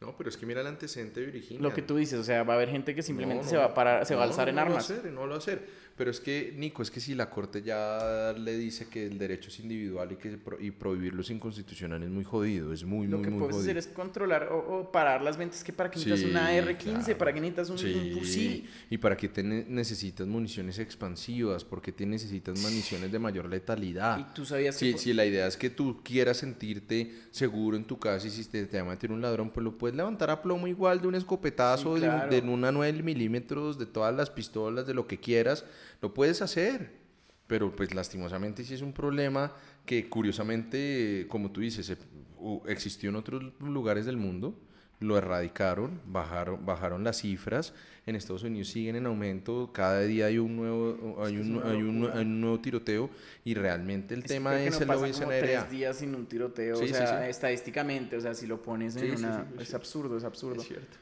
es, es, muy duro igual. Igual aquí también se está hablando del tema del porte de armas y de toda esa vaina que, que la verdad pues es complejo. El porte de armas en Colombia es legal. Sí, pero tienes que acá, tener No, pero acá además de que obviamente el estudio es restricto, ¿cierto? También hay un, hay un tema ahí de corrupción fuerte en las brigadas que entregan. Claro, obvio, obvio. No, no, no, obvio, obvio. Pero igual, pues tienes que tener en cuenta, y lo que yo hacía la comparación el otro día en una transmisión, es que el valor de un arma en Estados Unidos comparado al valor de un arma en Colombia es una cosa absurda, ¿me entiendes? No estamos hablando del mercado negro, obviamente, estamos hablando de que en Estados Unidos puedes comprar un arma por 500 dólares. Aquí vale 5, 6 millones, 3 millones, 2 millones, 4 millones, o sea cost, digamos, haciendo una, una, comparación del costo de vivienda, de todo eso es muy jodido, es, muy caro comprar un arma en Colombia y la munición es carísima también. Es carísimo, es cierto, Nico, es cierto. Eh, Ese era un tema que queríamos hablar, que es muy importante, tiene demasiadas aristas, pero creo que era muy importante porque creo que, que, pasa de agache y uno también le tiene que servir de referente para dónde va o, para dónde no quiere ir y qué cosas aceptar. ¿Cuál, solución le darías tú al porte de armas en Estados Unidos? No, yo creo que, a, ver, digamos que yo creo que ese precedente del DC vs. Keller, que fue muy apretado, fue un 5 vs. 4, en, el que, en el que era eso, a mí me parece que la segunda enmienda tiene una interpretación histórica que se ajusta al siglo XVIII, al siglo XIX. del rey ¿Me entiendes? Que, que, en, el cual, en los cuales tú también desconfiabas de tu propio ejército. Hoy Estados Unidos tiene la fuerza armada más poderosa del planeta. Total. Estados Unidos se puede ir a las piñas con todo el mundo y gana. Fácil. Bueno, Afganistán. Ah, bueno, Vietnam. Ah, bueno, ah, bueno, Cuba. Ah. o sea, sí. Bueno, bueno, Cuba, bueno, bueno. Pero, pero, digamos que, que, digamos que obviamente la interpretación del porte, perfecto, yo puedo incluso entender que está metido en su idiosincrasia, pero digamos que veo algunos esfuerzos positivos para tratar de regular algunos temas pero, pero, pero que, que, que de pronto dentro del federalismo también dependerá de cada estado mirar cómo aplican estas nuevas reglamentaciones. Es que, es que lo que, o sea, Estados Unidos es el único país que en el título dice lo que es. Estados Unidos, o sea, cada estado hace lo que le da puta gana. Sí, exacto. O sea, es un país completo. California creo que es como la cuarta economía en el mundo. o sea, California sola podría ser un país. Entonces, e, e, ese es el verdadero problema y ese es cómo te adaptas y cómo con tanta gente, con tanta diversidad cultural. Total con tantas personas que, que la verdad pues aman sus armas y realmente se vuelve una, una tradición tener el arma acá pero entonces no sabes qué día tu nieto va y la saca de la caja fuerte y mata a todos. Oye, yo, yo estuve en, en, un, no, no, no era un Marshall, era en Walmart en Texas. Entraron los manes enfierrados con un fierro licuado. Claro. Acá, y, uy, y un viejito así de su... la guerrilla, es que nos cayó. uno ve eso acá, uno dice, va a una pesca milagrosa. o Esos son los paracos. o se metió el tipo de Brinks ahí. sí, sí, sí, sí, sí, sí, Pero no, nada, o sea, nada, nada más. Yo creo que obviamente es un debate importante pero que sí tiene que regularse. ¿Cómo es posible que, un, lo que tú decías, el de 14 años consiga una escopeta, pero entonces entre 18 y 21 años tú tardes dos horas en que te den una R15 a los 18 años? Es absurdo. ¿Cómo es posible? Y entonces que, por ejemplo, la única prohibición hoy por hoy que existe es si tú eres federal, ¿no? Si tú has sido condenado por violencia doméstica y, y sigues viviendo con tu pareja, tú no puedes tener algo. Pero más allá de eso, no hay nada, más. No, no, ni, y que... Y, que... Y, y, muchas cosas de, que tampoco se analizan de eso. Tú sabes que la gran mayoría de las armas que tienen los carteles en México provienen de Estados Unidos. No, la gran mayoría, claro las compran, las sacan y están reenfierradas. Y no es que sea difícil, o sea, no. No, si pasa todo el, todo, el, perico los para allá. que pasan los devuelven, no, oye, no sabía esa vaina. Sí, muchas, muchas, muchas armas provienen de Estados Unidos, muchas, muchas. La verdad es, es, es, una vaina que es muy complicada, está arraigada a la cultura norteamericana desde que, desde que Estados Unidos es un país. Sí. Y quitárselas a la gente, lo que digo es que sí, la restricción y empezar a hacer buyouts. O Nico, y además no va a cambiar eso en la corte porque ahorita obviamente tú sabes que Trump le hizo bien. Trump fue financiado por la NRA abiertamente reconocido y cada vez que un estado trataba de hacer un esfuerzo en tratar de regular el tema de armas, Trump decía que los de Georgia, que los de Virginia querían quitar lo que tú dijiste. Sí, los quitarnos quieren quitar nuestras armas, sí, claro. Ese es el argumento. Entonces, nada, jodido. Al menos hay unas cositas ricas de vivir acá en el Platanal y de pronto no es que no es que llegue un cabrón y se te meta a abrir plomo y madre en un Walmart ni nada de esa vaina que nos da un poquito más de tranquilidad. yo digo que igual es algo, lo que tú dices, o sea, es algo que, que es arcaico, pero siento que igual algo que es norteamericano es tener una 9 milímetros y saberla usar. Y, y, tener eh, es algo que está arraigado dentro de ellos. Está muy arraigado, está exageradamente arraigado. Es muy difícil quitárselos no, no, no, de acuerdo, pero pues yo, o sea, yo creo que en, en, un escenario, yo creo que ni siquiera, bueno, algunos obviamente unos demócratas sí plantean el escenario de, de prohibirlo por completo, pero yo creo pues que es algo con lo que hay que saber vivir. Yo creo que la gran mayoría de estos acuerdos que se están dando ahorita es, eh, viejo, hagamos un esquema de control mucho más sólido, tratemos de prevenir desde los controles previos, no es posible que hayan estados en los que es más fácil comprar un arma que comprar una cerveza. No, y me parece estúpido que, puta, si alguien viene a 18 años a vender, a comprar una R15, total, para a los 18 en un loco hijo Traiga a sus papás, exacto, o sea, ¿usted qué está haciendo acá? Exacto, exacto, porque ellos son muy buenos para tener controles. Es que ese es el verdadero problema. Creo que ahorita Smith Wesson tiene una, una, una, una, demanda en Estados Unidos grande por eso, porque lo están haciendo culpable por esa vaina. Pero ese es el verdadero problema. O sea, el problema no es el chino que la compró.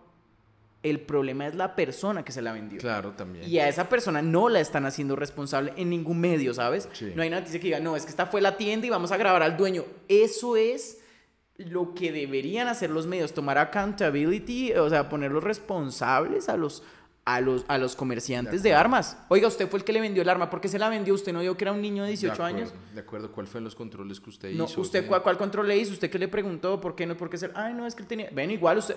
Mira, en el momento en que pase eso, que haya una, una vergüenza pública por los vendedores de armas, puta, yo lo pienso dos veces antes de, vender un arma pelado. Además que mira que, digamos, al menos ya empiezan, al menos con la NRA, una cantidad de empresas a salirse, a no hacer negocios. No, y tú yo creo que, tampoco, tú dices algo que es muy interesante, y es que tampoco se puede esperar solamente de los políticos gringos que hagan una cosa, sino que también socialmente se le puede ir diciendo a las personas que tomen acciones dentro de la legalidad frente a eso. Y es que, y es que también si lo piensas, la NRA, igual la NRA le va mejor con gobiernos demócratas. Claro. O sea, cuando hay gobiernos republicanos, la NRA baja la cantidad de donaciones, baja todo. Cuando hay gobiernos demócratas, le va bien porque es que ellos ah, asustan a la gente con que les van a quitar sus armas y todo eso. Pero entonces hay que hacer responsables al vendedor. Oiga, ¿usted por qué le vendió un arma a este man?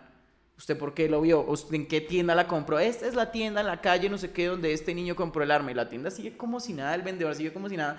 Entonces la gente está culpando a los papás, al gobierno, a todo esto, cuando hay un adulto que tomó la decisión de darle un arma. Totalmente. Totalmente. Que sin preguntar, o sea, oye, ¿tu casa para qué la quieres? O sea, no, no, o sea, ¿para qué quiere una persona de 18 años una, una, una subametralladora? No, mira, es que yo trabajo con mi papá, hacemos esto y tenemos un campo de tiro, mira, este es el campo. Ah, ok, trae a tu papá, charlamos. No, chao, transacción y listo. Y, y, eso es, digamos, a ese tipo de mínimas regulaciones a las que la NRA se, se, se, opone, tanto nacional como estatalmente en cada uno de sus lados. Y, y es un lobby. Solamente para decirte que, por ejemplo, la NRA le metió 19.7 millones de dólares en campaña en contra de Hillary, ni siquiera en campaña pro-Trump, en campaña en contra de Hillary y es un escenario muy jodido. yo, yo, ojalá se esa vaina porque realmente sí es bueno, una y hablemos también de que es un negocio. O sea, es el negocio, es un negocio, es el negocio más lucrativo, uno de los negocios más lucrativos del mundo de las armas. Estados Unidos exporta armas, lo que tú dices, para todo lado, no solamente para los mexicanos, para los mercenarios. Se han visto el señor de la guerra, Estados Unidos exporta armas y no solamente las importa. Tú sabes que acá de Indumil salen fusiles Galil para que, está, para que un arma entre a Estados Unidos tiene que tener como el 60% de partes americanas. Entonces lo que hacen es que exportan las armas, les cambian partes americanas y la gente tiene su fusil al israelita ya. Eh, todas las armas, armas que hacen Dumil, que las va a, a, descontinuar, las venden, se venden por peso y allá se compran en Estados Unidos. Porque la gente allá compra y importa armas. Imagínate lo loco que es. Acá 47. Es que no hay un país en el mundo con más cantidad de armas por habitante. Es una cosa loca. La, la, Kalashnikov, que es un, es un rifle ya descontinuado de los rusos, la compran allá. La compran refaccionada. Es una locura. Es un gran fusil. Claro, no, es un fusil, es, increíble. increíblemente es de los mejores porque dura, no, se traba con nada. Aquí, aquí se lo mandaron a la guerrilla. Aquí, aquí a las FARC tuvieron Kalashnikovs porque con el agua no les pasa nada. No les pasa nada. pero está descontinuado. no sé si creo que Colombia lo hace o no estoy seguro, pero los países que lo hacen lo importan a Estados Unidos y se les cambian las partes. Entonces imagínate el mercado, el, el negocio que hay en tanto en las armas.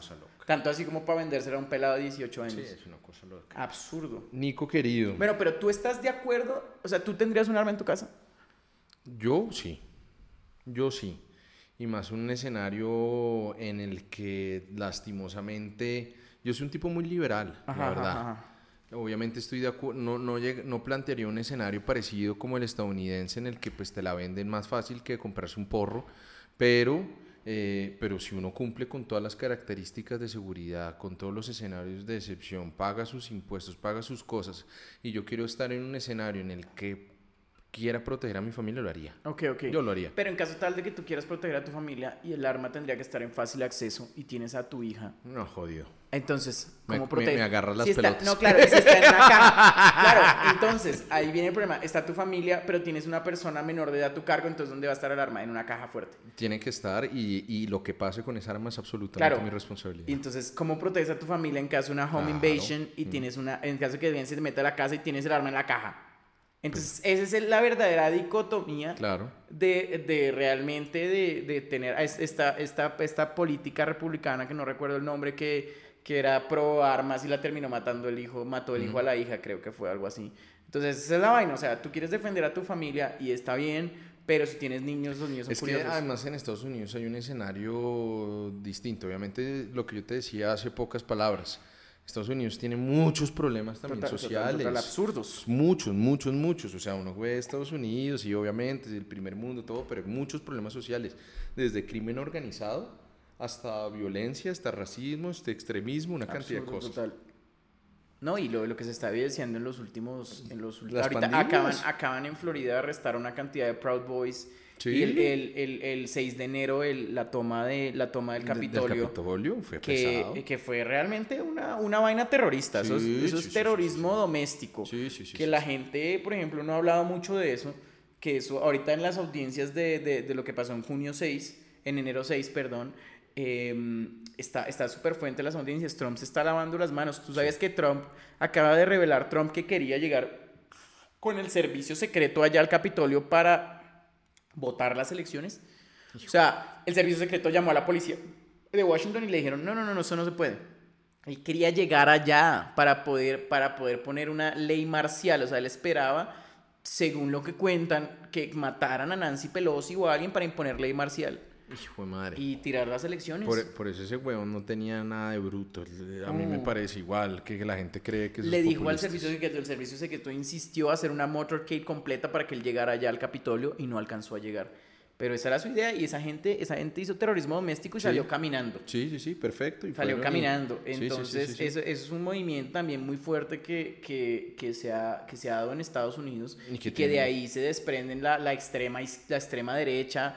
¿Cómo es posible que políticos republicanos estén apoyando a Rusia lo que está haciendo en Ucrania? ¿Me entiendes? No, es que, es que Nico, ese, ese escenario y esa vaina de creer que Putin está haciendo todo tiene un fundamentalismo y tiene unos escenarios que, que, que también generan, que tienen asidero en Estados Unidos y que están basados también en esas personas que creen que los principios de Estados Unidos se perdieron, que su posición nacional y que, y que no es de algo nuevo y que no es al- absolutamente nada No, nuevo. no. Y tú ves esos mismos movimientos. Es que Marine Le Pen era la contrincante de Manuel Macron en Francia Sí. y ella también estaba empezando a plantear el discurso, bueno, pero entonces, ¿por qué Rusia está haciendo esto? Sí. Y, y- y a plantearlo que tampoco era tan equivocado. Y, y- y esos movimientos No, autoritarios... ¿Cuánto tiempo estuvo eh, al lado de Putin rogándole que no lo hiciera? O sea, Hombre, Nico, porque el presidente de uno de los países más poderosos del mundo. Olaf Scholz, el sucesor de, de Angela Merkel en Alemania, ¿cierto? Era el uno de los mejores amigos de Putin. Y el tipo también retrasó una cantidad de ayuda y decisiones tratando de evacuar con ese cabrón la una cantidad de soluciones que nunca se dieron tampoco. absurdo, absurdo, no. entonces, entonces, mira, hay un libro muy bueno que se- de, una, de una periodista que se llama Ann, Alp- Ann Applebaum, que se llama eh, como el deterioro de la democracia, una vaina, y ella analiza el caso húngaro, el caso polaco, y que queda perfecto para el tema ruso, ha- habla de Venezuela, habla de Trump, y es precisamente, hay, hay, hay un debacle de la democracia, hay un debacle de los valores democráticos, la gente ya no cree tanto en esto, hay políticos que les gusta exacerbar el autoritarismo, y en Estados Unidos era eso, personas que empezaron a sembrar el mensaje de que el tema democrático ha decaído, de que los valores estadounidenses no los están protegiendo, en fin, tantas cosas simplemente para tratar de llegar al poder y, y- de la y mandar para la de- de mierda. aprovecharse Todo, pues, de, todo, de la todo, ignorancia todo, todo, en cuanto a, a temas de Y, inmigración. y utilizan eso. mucho r- tema religioso, entonces los Oye, y principios aquí- religiosos, y aquí morales, nuestros, cristianos. Nuestros queridos candidatos se han pronunciado por la, por la, por la inmigración. Eh, Sabes que hay unos pronunciamientos de Rodolfo cuando era alcalde y que Ah, decía, ah, güey, las, las, las, Venezuela, las venezolanas son unas Son- máquinas de hacer máquinas hijos, de hijos. y no sé qué, pero después del cachetazo igual de mierda, el man viene y dice después, pero acá la recibimos, yo no sé qué, pero hay que bla, bla". tener en cuenta esto, cuando naces en Colombia, no eres colombiano. O sea, es que, es que igual hay que tener en cuenta eso, eso es algo, no- no, la nacionalidad no es porque nazcas en Colombia, tienes que tener un papá colombiano.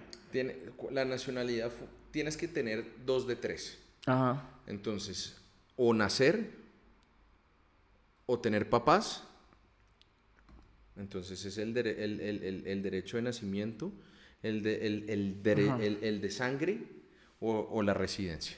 Ok, ya, pero eso es un proceso, la residencia es Ah, un proceso largo. O sea, no ah, es que el niño ah. nació, un niño No, de, no, no, de. Venezuela, un niño no, venezolano nació acá Pues y ya es colombiano y tiene, todo, tiene todo, todos los, los, los... No. Tiene cédula, tiene tarjeta, Exacto, no, O sea, él no, es... Ahora bien, acuérdate que... que- o sea, no es colombiano, si es colombiano, eh, no sé. Que ha hecho algunas vainas y le han entregado uno- unos documentos permanentes que me pareció una decisión tremendamente acertada. Nadie Sí. se lo reconoce, pero a diferencia como Ecuador, como Perú, como Argentina, que fueron unos cafres miserables, que le cerraron las puertas a los venezolanos, le cerraron las fronteras a los hijueputas. Pero es que acuérdate que Los Argentina, Argentina tenía, tenía una cantidad Sí, de... ya claro, no, de Bolivia, acuerdo. Perú, colombianos, Pero- todos. pe- sí, sí, es cierto, Nico, es cierto. Pero mientras ellos recibían centenares de miles, nosotros recibimos millones. Sí, claro, total, de Y, acuerdo. y- y lo que sí es cierto es que esto ya se empieza a ver. Entonces, claro, migración venezolana de ricos, sí, qué chimba. Vienen a crear a restaurantes, todo, sí. vienen acá los, los exdirectores de PDVSA, eh, eh, eh, eh, crean Pacific Rubiales, genera riqueza, se lo chupamos a todos de, ay, qué chimba, la, la. No, voy a decir una vulgaridad, ya No, la voy a decir, ya no la voy a decir. Dilo, dilo, dilo, dilo. Pero entonces, no, entonces vienen los ricos y así se lo chupamos, felices. total, total, No, total. ento- y entonces se creó una escena cultural en Bogotá, en Medellín, en muchos lugares con los venezolanos de plata. Era una verga, era una chimba. Vienen los venezolanos clase media, muchos profesionales que vienen a aportar eh, conocimientos. Ah, qué nota, abogados, médicos, bla, bla, bla, bla, bla. Cuando si vienen los caminantes, los que no Sí, tienen total. plata, problema. No, y es que... Ay, no, las cifras de seguridad es una mentira. Claudia López, usted es una xenófoba. Hay una cantidad de dirigentes en Colombia que son muy xenófobos, pero por parte de ignorancia y por parte de la incompetencia que tienen de manejar No, los que- problemas de seguridad, de economía, de una cantidad de cosas de sus propias seguridades. en Entonces esos sí eran malos, Nico. Claro. Sí eran malos, sí eran malos, eso sí. Tres, cuatro migraciones de Venezuela y claro, la de los pobres, ahí lo que es, Ay, es un sí, argumento feo, feo. clasista. No, y hay otra vaina y es que hay que pensar también que esto nos puede pasar a nosotros. ¿Sí? O sea, no digo, nos vamos a volver como Venezuela, nos vamos a volver como esto. No sabemos qué pasa en 10 años, en 15 Total. años. Ser inmigrante es muy duro. Y, y la verdad, llegar a otro país, lo que pasa es que en Colombia no estamos acostumbrados porque nuestro país siempre estuvo mal. Porque nosotros éramos los que mandamos la gente a otros No, países. exactamente. O sea, en Colombia, mira, en Colombia nunca llegaron los chinos como llegaron a Argentina, como llegaron a Perú. En Colombia nunca llegó, nunca llega gente de ningún otro lado a trabajar acá porque, pues era no. mierdero, el mierdero. puta. Es la primera vez que alguien, por fin, Uy, to- todos yo- los países tienen barrio chino. Y por allá nosotros. el ñero de su, ay, ¿qué le pasa? No, si de tenis, Ah, me sí, joda la vida. sea. Pero entonces, pero claro, ah, bueno, no, pero Y no entonces- teníamos un plan, no teníamos ni ideas más. Es- Yo vi ahorita gente, que- que patrullas de agente migratorio y yo, ¿esa vaina qué es? ¿Cuándo hemos visto eso? No, y además de eso, y además de eso, entonces sale esa vaina, joden con eso, pero entonces si el inmigrante tiene apellido europeo, Ah, no, sí, así. chupamos. Sí, sí, es del Benchi. Sí, Sí, ese, Benchi. puede de ser, puede ser un pordiosero italiano. Ah, Sí, sí, total, total, total, claro. Recibámoslo con los ojos abiertos. No, no, no. Pero entonces, claro, entonces como el inmigrante es africano, es venezolano, lo mandamos para la mierda. Pero entonces nos empiezan a ver las cosas buenas, que son los aportes económicos que incluso esas personas le hacen. Entonces yo ya he empezado a ver pequeños negocios de venezolanos. Sí. Acá en la 80, y voy a hacer una publicidad y me vale mierda. En la 85, bajo la 15, un venezolano montó una gelatería deliciosa, tal vez de, de las heladerías más ricas que hay ahí y es una persona que vino allá, que trajo su negocio y está generando plata acá, está generando empleo. Nadie ve el factor económico que eso pueda tener en 10, 15, 20 años. Hablemos del, también del capital humano, o sea, de, la, de, la fuerza que muchos domiciliarios, son, muchos domiciliarios trabajan en, en, en esta vaina porque pues es un trabajo fácil, fácil de conseguir y rápido y que pues realmente los colombianos no lo van a tomar. Pero no mueven y así sea en, esa, en, en, ese pequeño aspecto de la economía, esa persona irá a pagar un cuarto, un apartamento, un arriendo, irá a comprar unos, unos insumos básicos. Lo que hace es mover más la plata, dinamizarla más, generar más riqueza. Y, y, y, eso es necesario. Y yo creo que si Colombia mantiene esa posición acertada que la tiene, a diferencia del, del gobierno paria de Ecuador y de Perú, que fueron unos miserables que le cerraron la puerta, ¿Cuántos peruanos no hay en España? No joda, ecuatorianos. Sí, total. Pero, pero es que si allá somos el AMPA, por Dios. Sí, en, colombianos y ecuatorianos pero, por ¿dónde no? Ah. exacto, es, ¿Dónde no somos el AMPA? Pero, ese, pero, es, cierto, es verdad, es verdad, es verdad. ¿Entiendes? Entonces sí, eso sí me pareció tremendamente no, hipócrita. Claro, chévere. Último tema. una infraestructura mejor y no, estamos preparados, pero es que nadie estaba preparado para este, para este éxodo. Nadie, para nada, para nada, pero igualmente uno tiene que entender de asumirlo con, con, con, humanidad, con dignidad, entendiendo la propia historia que ha tenido el pueblo colombiano que se le ha pasado diáspora de éxodo en éxodo y mirar a ver cómo lo manejamos de la mejor manera. personas por fuera como cinco, como cinco, Sí, que la gran mayoría también de venezolanos que vinieron acá eran hijos de colombianos que se fueron para allá. Total, y allá, es que, es que la, la, la, emigración hacia, hacia Venezuela era, gigante. Claro, porque tenían billete, porque había mucho billete allá. Pero bueno, bueno Nico, y ahora para cerrar este hermosísimo capítulo, eh, hace más o menos unas dos o tres semanas se cerró lo que podía ser tal vez el juicio fue madre, más bravo, más, mediático. Qué cosa. Yo creo que desde O.J. Simpson, tal no, no pasaba algo tan, no pasaba, algo, así. No pasaba algo así. Yo, y en OJ no tenías el factor de redes sociales que fue una revolución. O sea, esto es absurdo. En, en, Colombia no supimos de OJ así tan encima como la gente que se sentaba a ver el juicio así, a, mirar qué pasaba. Tú te metías a TikTok y había una transmisión en vivo de ABC había una transmisión en vivo de dos o tres canales más siempre, todos los días dándole. Había un promedio, Nico, en que solo en Estados Unidos al día lo alcanzaban a ver 18 millones de personas. al día. Es un rating más alto que de, Walking Dead. No, no, loco. Loquísimo. En, en solamente el hashtag de Justice for, eh, for Johnny Depp alcanzó en TikTok 18 mil millones de veces que lo usaron. Además que no es el hashtag que uno como influenciador crea y que le vas metiendo en todos tus no, videos. No, nada. 18 mil millones de veces. Pucha, demasiada gente, ¿no? Es algo, siento que es algo, es algo muy complicado de, de analizar, es algo, es algo complejo. Y además de todo que probar que tú tuviste mala intención, porque yo estaba leyendo un poco acerca de del tema de que tú tuviste la, con, tu, con lo que tú dices, probar que hubo la intención de calumniar a alguien es muy jodido en una corte. O sea, yo no puedo, ¿cómo pruebas una calumnia? No, yo hice, yo hice unas opiniones y yo nunca pensé en calumniar a esta persona. Pero gracias pues a los testimonios de, de Amber Heard y, la, y las cosas que, la forma en la que ella se expresaba y sus mismos abogados, que yo le decía a la gente, no es culpa del abogado, es que realmente tomar un caso así es duro, ¿no? No, y, además que si tú te das cuenta la decisión del jurado, a ver, para los que no conocen el caso, pues digamos se resume de una manera muy sencilla. Amber publica en The Washington Post una columna en la que hace unas afirmaciones a una persona. No dice el nombre. No dice que es Johnny Depp, pero dice que fue, a ver, la persona con la que estaba casada, entonces dice que fue víctima de violencia doméstica, que ella es una sobreviviente del escenario de la violencia también, también dentro de todo el marco que se genera en Estados Unidos con el Me Too, con todo este escenario, ella hace estas columnas que termina siendo una representación de esto.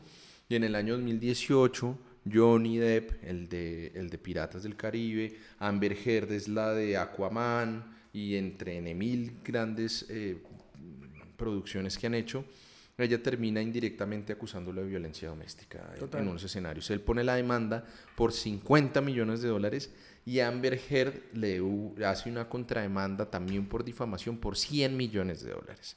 Y empieza esta locura. Bueno, pero previo a esto hubo un juicio en el Reino Unido. En Reino Unido, así es. Este juicio del Reino Unido lo que hace es que declara que las publicaciones del periódico The Sun no son, eh, o sea, no son falsas, o sea, que The Sun realmente, pues, publicó lo que a ellos les reportaron. No quiere decir que Amber Heard haya ganado el juicio.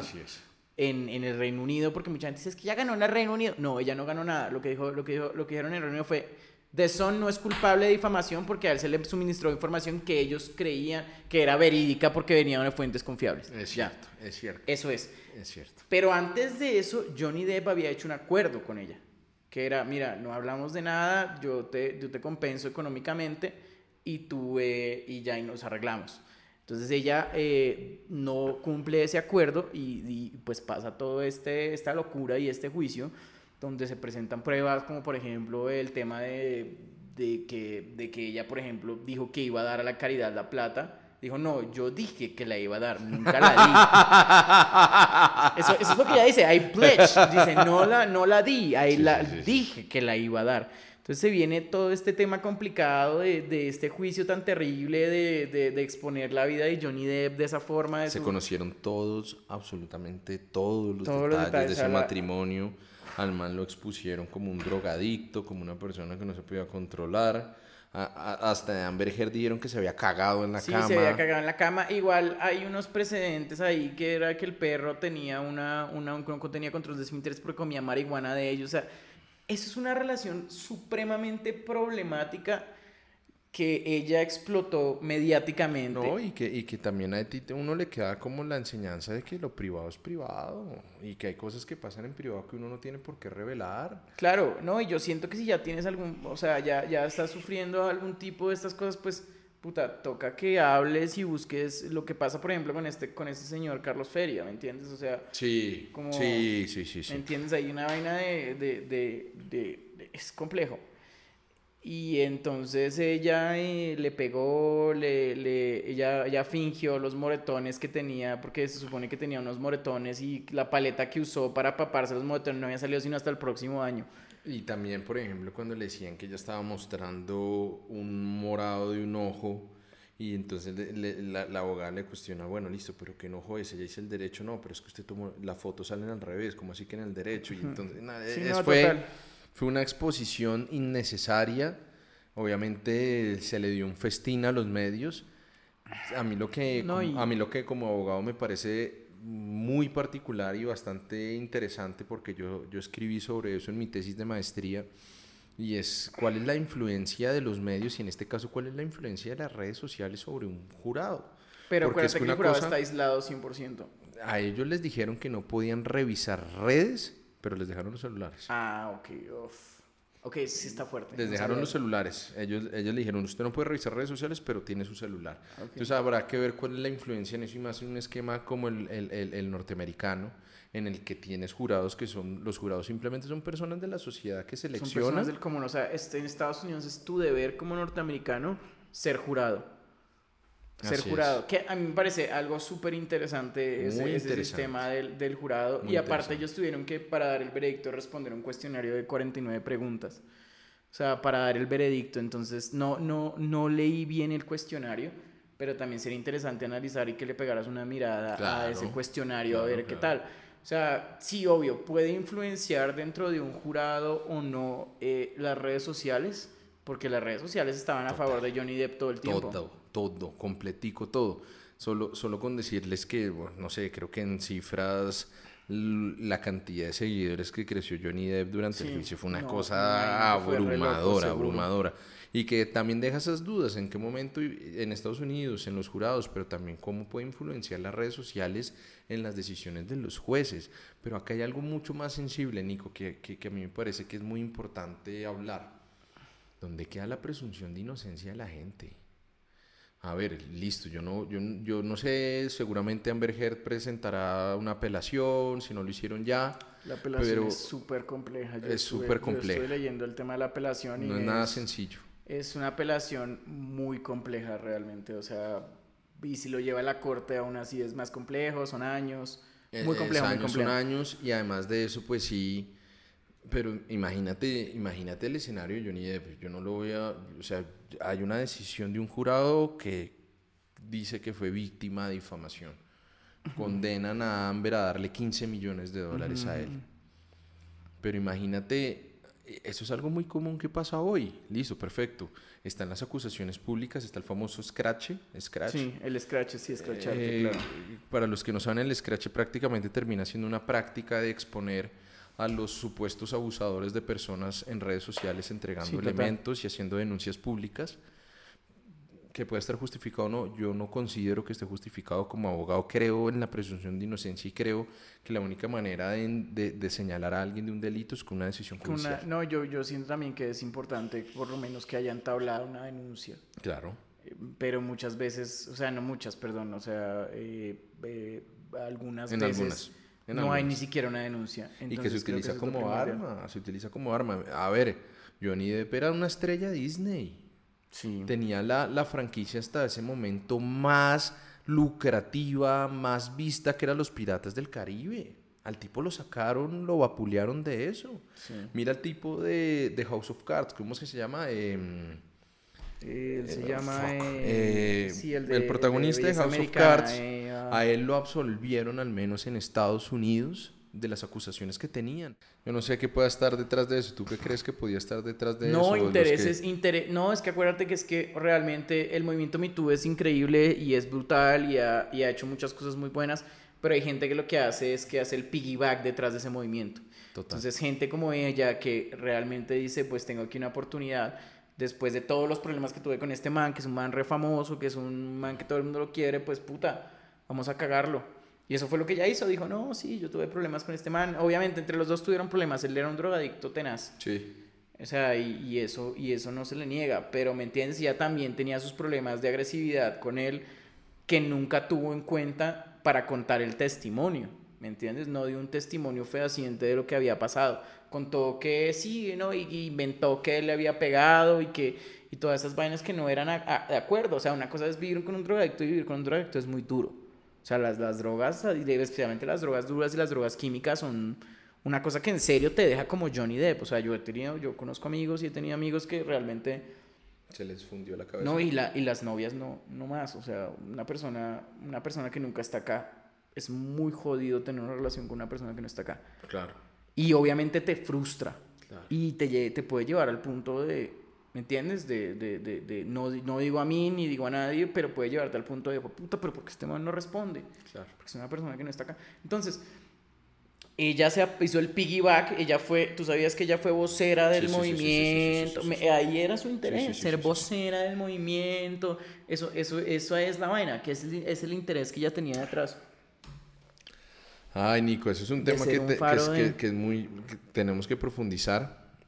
Yo creo que que lastimosamente lo que tú dices es verdad.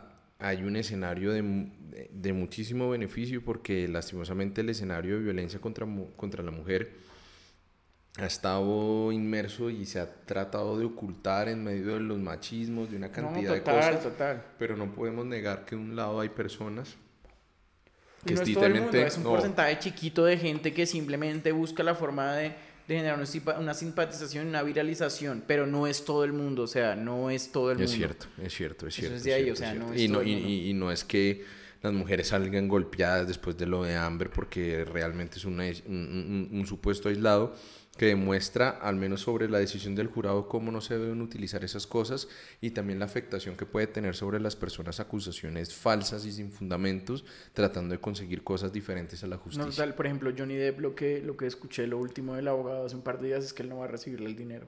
Ok. Yo dije, me parece una, una jugada excelente. me parece algo, algo de caballeros no recibirle el dinero a ella porque no lo necesita. Y ella sí puso, ella sí puso en su, que no, tenía que no tenía cómo pagarlo y aparte puso que iba a luchar financieramente con su hija y todo eso, entonces él dijo no, Simplemente ya mi... Y ahí sí no pensaban en lo que sufrieron los hijos de Johnny Depp durante todo este verguero de mierda. igual Johnny Depp también hizo declaraciones muy fuertes con el tema de la marihuana, que le dio marihuana a su hija de 13 años. Sí, sí, no. para que fumara con él. O sea, yo digo como hay, hay, hay, detalles de detalles dentro de esa juicio. No es ninguno ningún santo, no hay que ponerse al lado de ninguno. Si ella aprovechó para inventarse mentiras y usó una plataforma para, para difamarlo, sí. Pero pues él tampoco era un santo, esa es la otra. O sea. No, de acuerdo, pero, pero, pero hay cosas que tú no puedes hacer y tú no puedes difamar, ¿me entiendes? Tú no puedes utilizar unas cosas para tratar de sacar provecho valiéndose de las garantías que le da la ley a las personas, a las mujeres y ese tipo de cosas. Y eso está claro y eso pasa hoy. Y a nosotros los penalistas nos tocarnos unas pelas y madres para tratar de mostrar ese tipo de mentiras. No, y precisamente. Es, imposible. Y no, y, y no solamente con difamación, Nico. Se inventan violaciones se inventan muchas cosas, personas inescrupulosas que tratan de valerse de la protección especial que se le da sobre menores. Mira los fenómenos de, alienación parental. Mira eh, que son fenómenos en los que una expareja se inventa que la otra pareja tocó de una manera u otra al menor y lo tiene 5 o 6 años eh, alejado de su hijo destruyendo su relación familiar simplemente por una razón que no tiene nada que ver con lo jurídico. Claro, es, es muy complicado y lo que te digo, el testimonio y también es, es, complicado. Igual es un porcentaje pequeño, me imagino. De, Sí, no, no, no, no, no, es cierto, no, no, no es una regla general. Nico, nos vemos la próxima semana. No, nos vemos la próxima Se semana. Temas Tenemos algo chévere. Vamos a empezar a traer invitados. Tenemos un invitado este, chévere. Este binomio nada lo detiene. Esa es... Vamos a hacer cosas chéveres. Vamos a traer. No se imaginan la la, variedad de, invitados, que vamos a tener. Vamos a tener desde comediantes, desde congresistas, si podemos tener presidentes vía berraca, acá no lo paramos. Candidatos a la presi, ex candidatos. Nunca se sabe. chao, Nico, Chao, chao, un placer, un placer, muchachos, sigan ahí. Beso a todos, pendientes de sus comentarios. Le hicimos casos con los VIPs, todos los comentarios, los leemos, los queremos. Díganos a quien quieren ver y de una. Firmes. vamos para eso. Eh. Vamos para eso.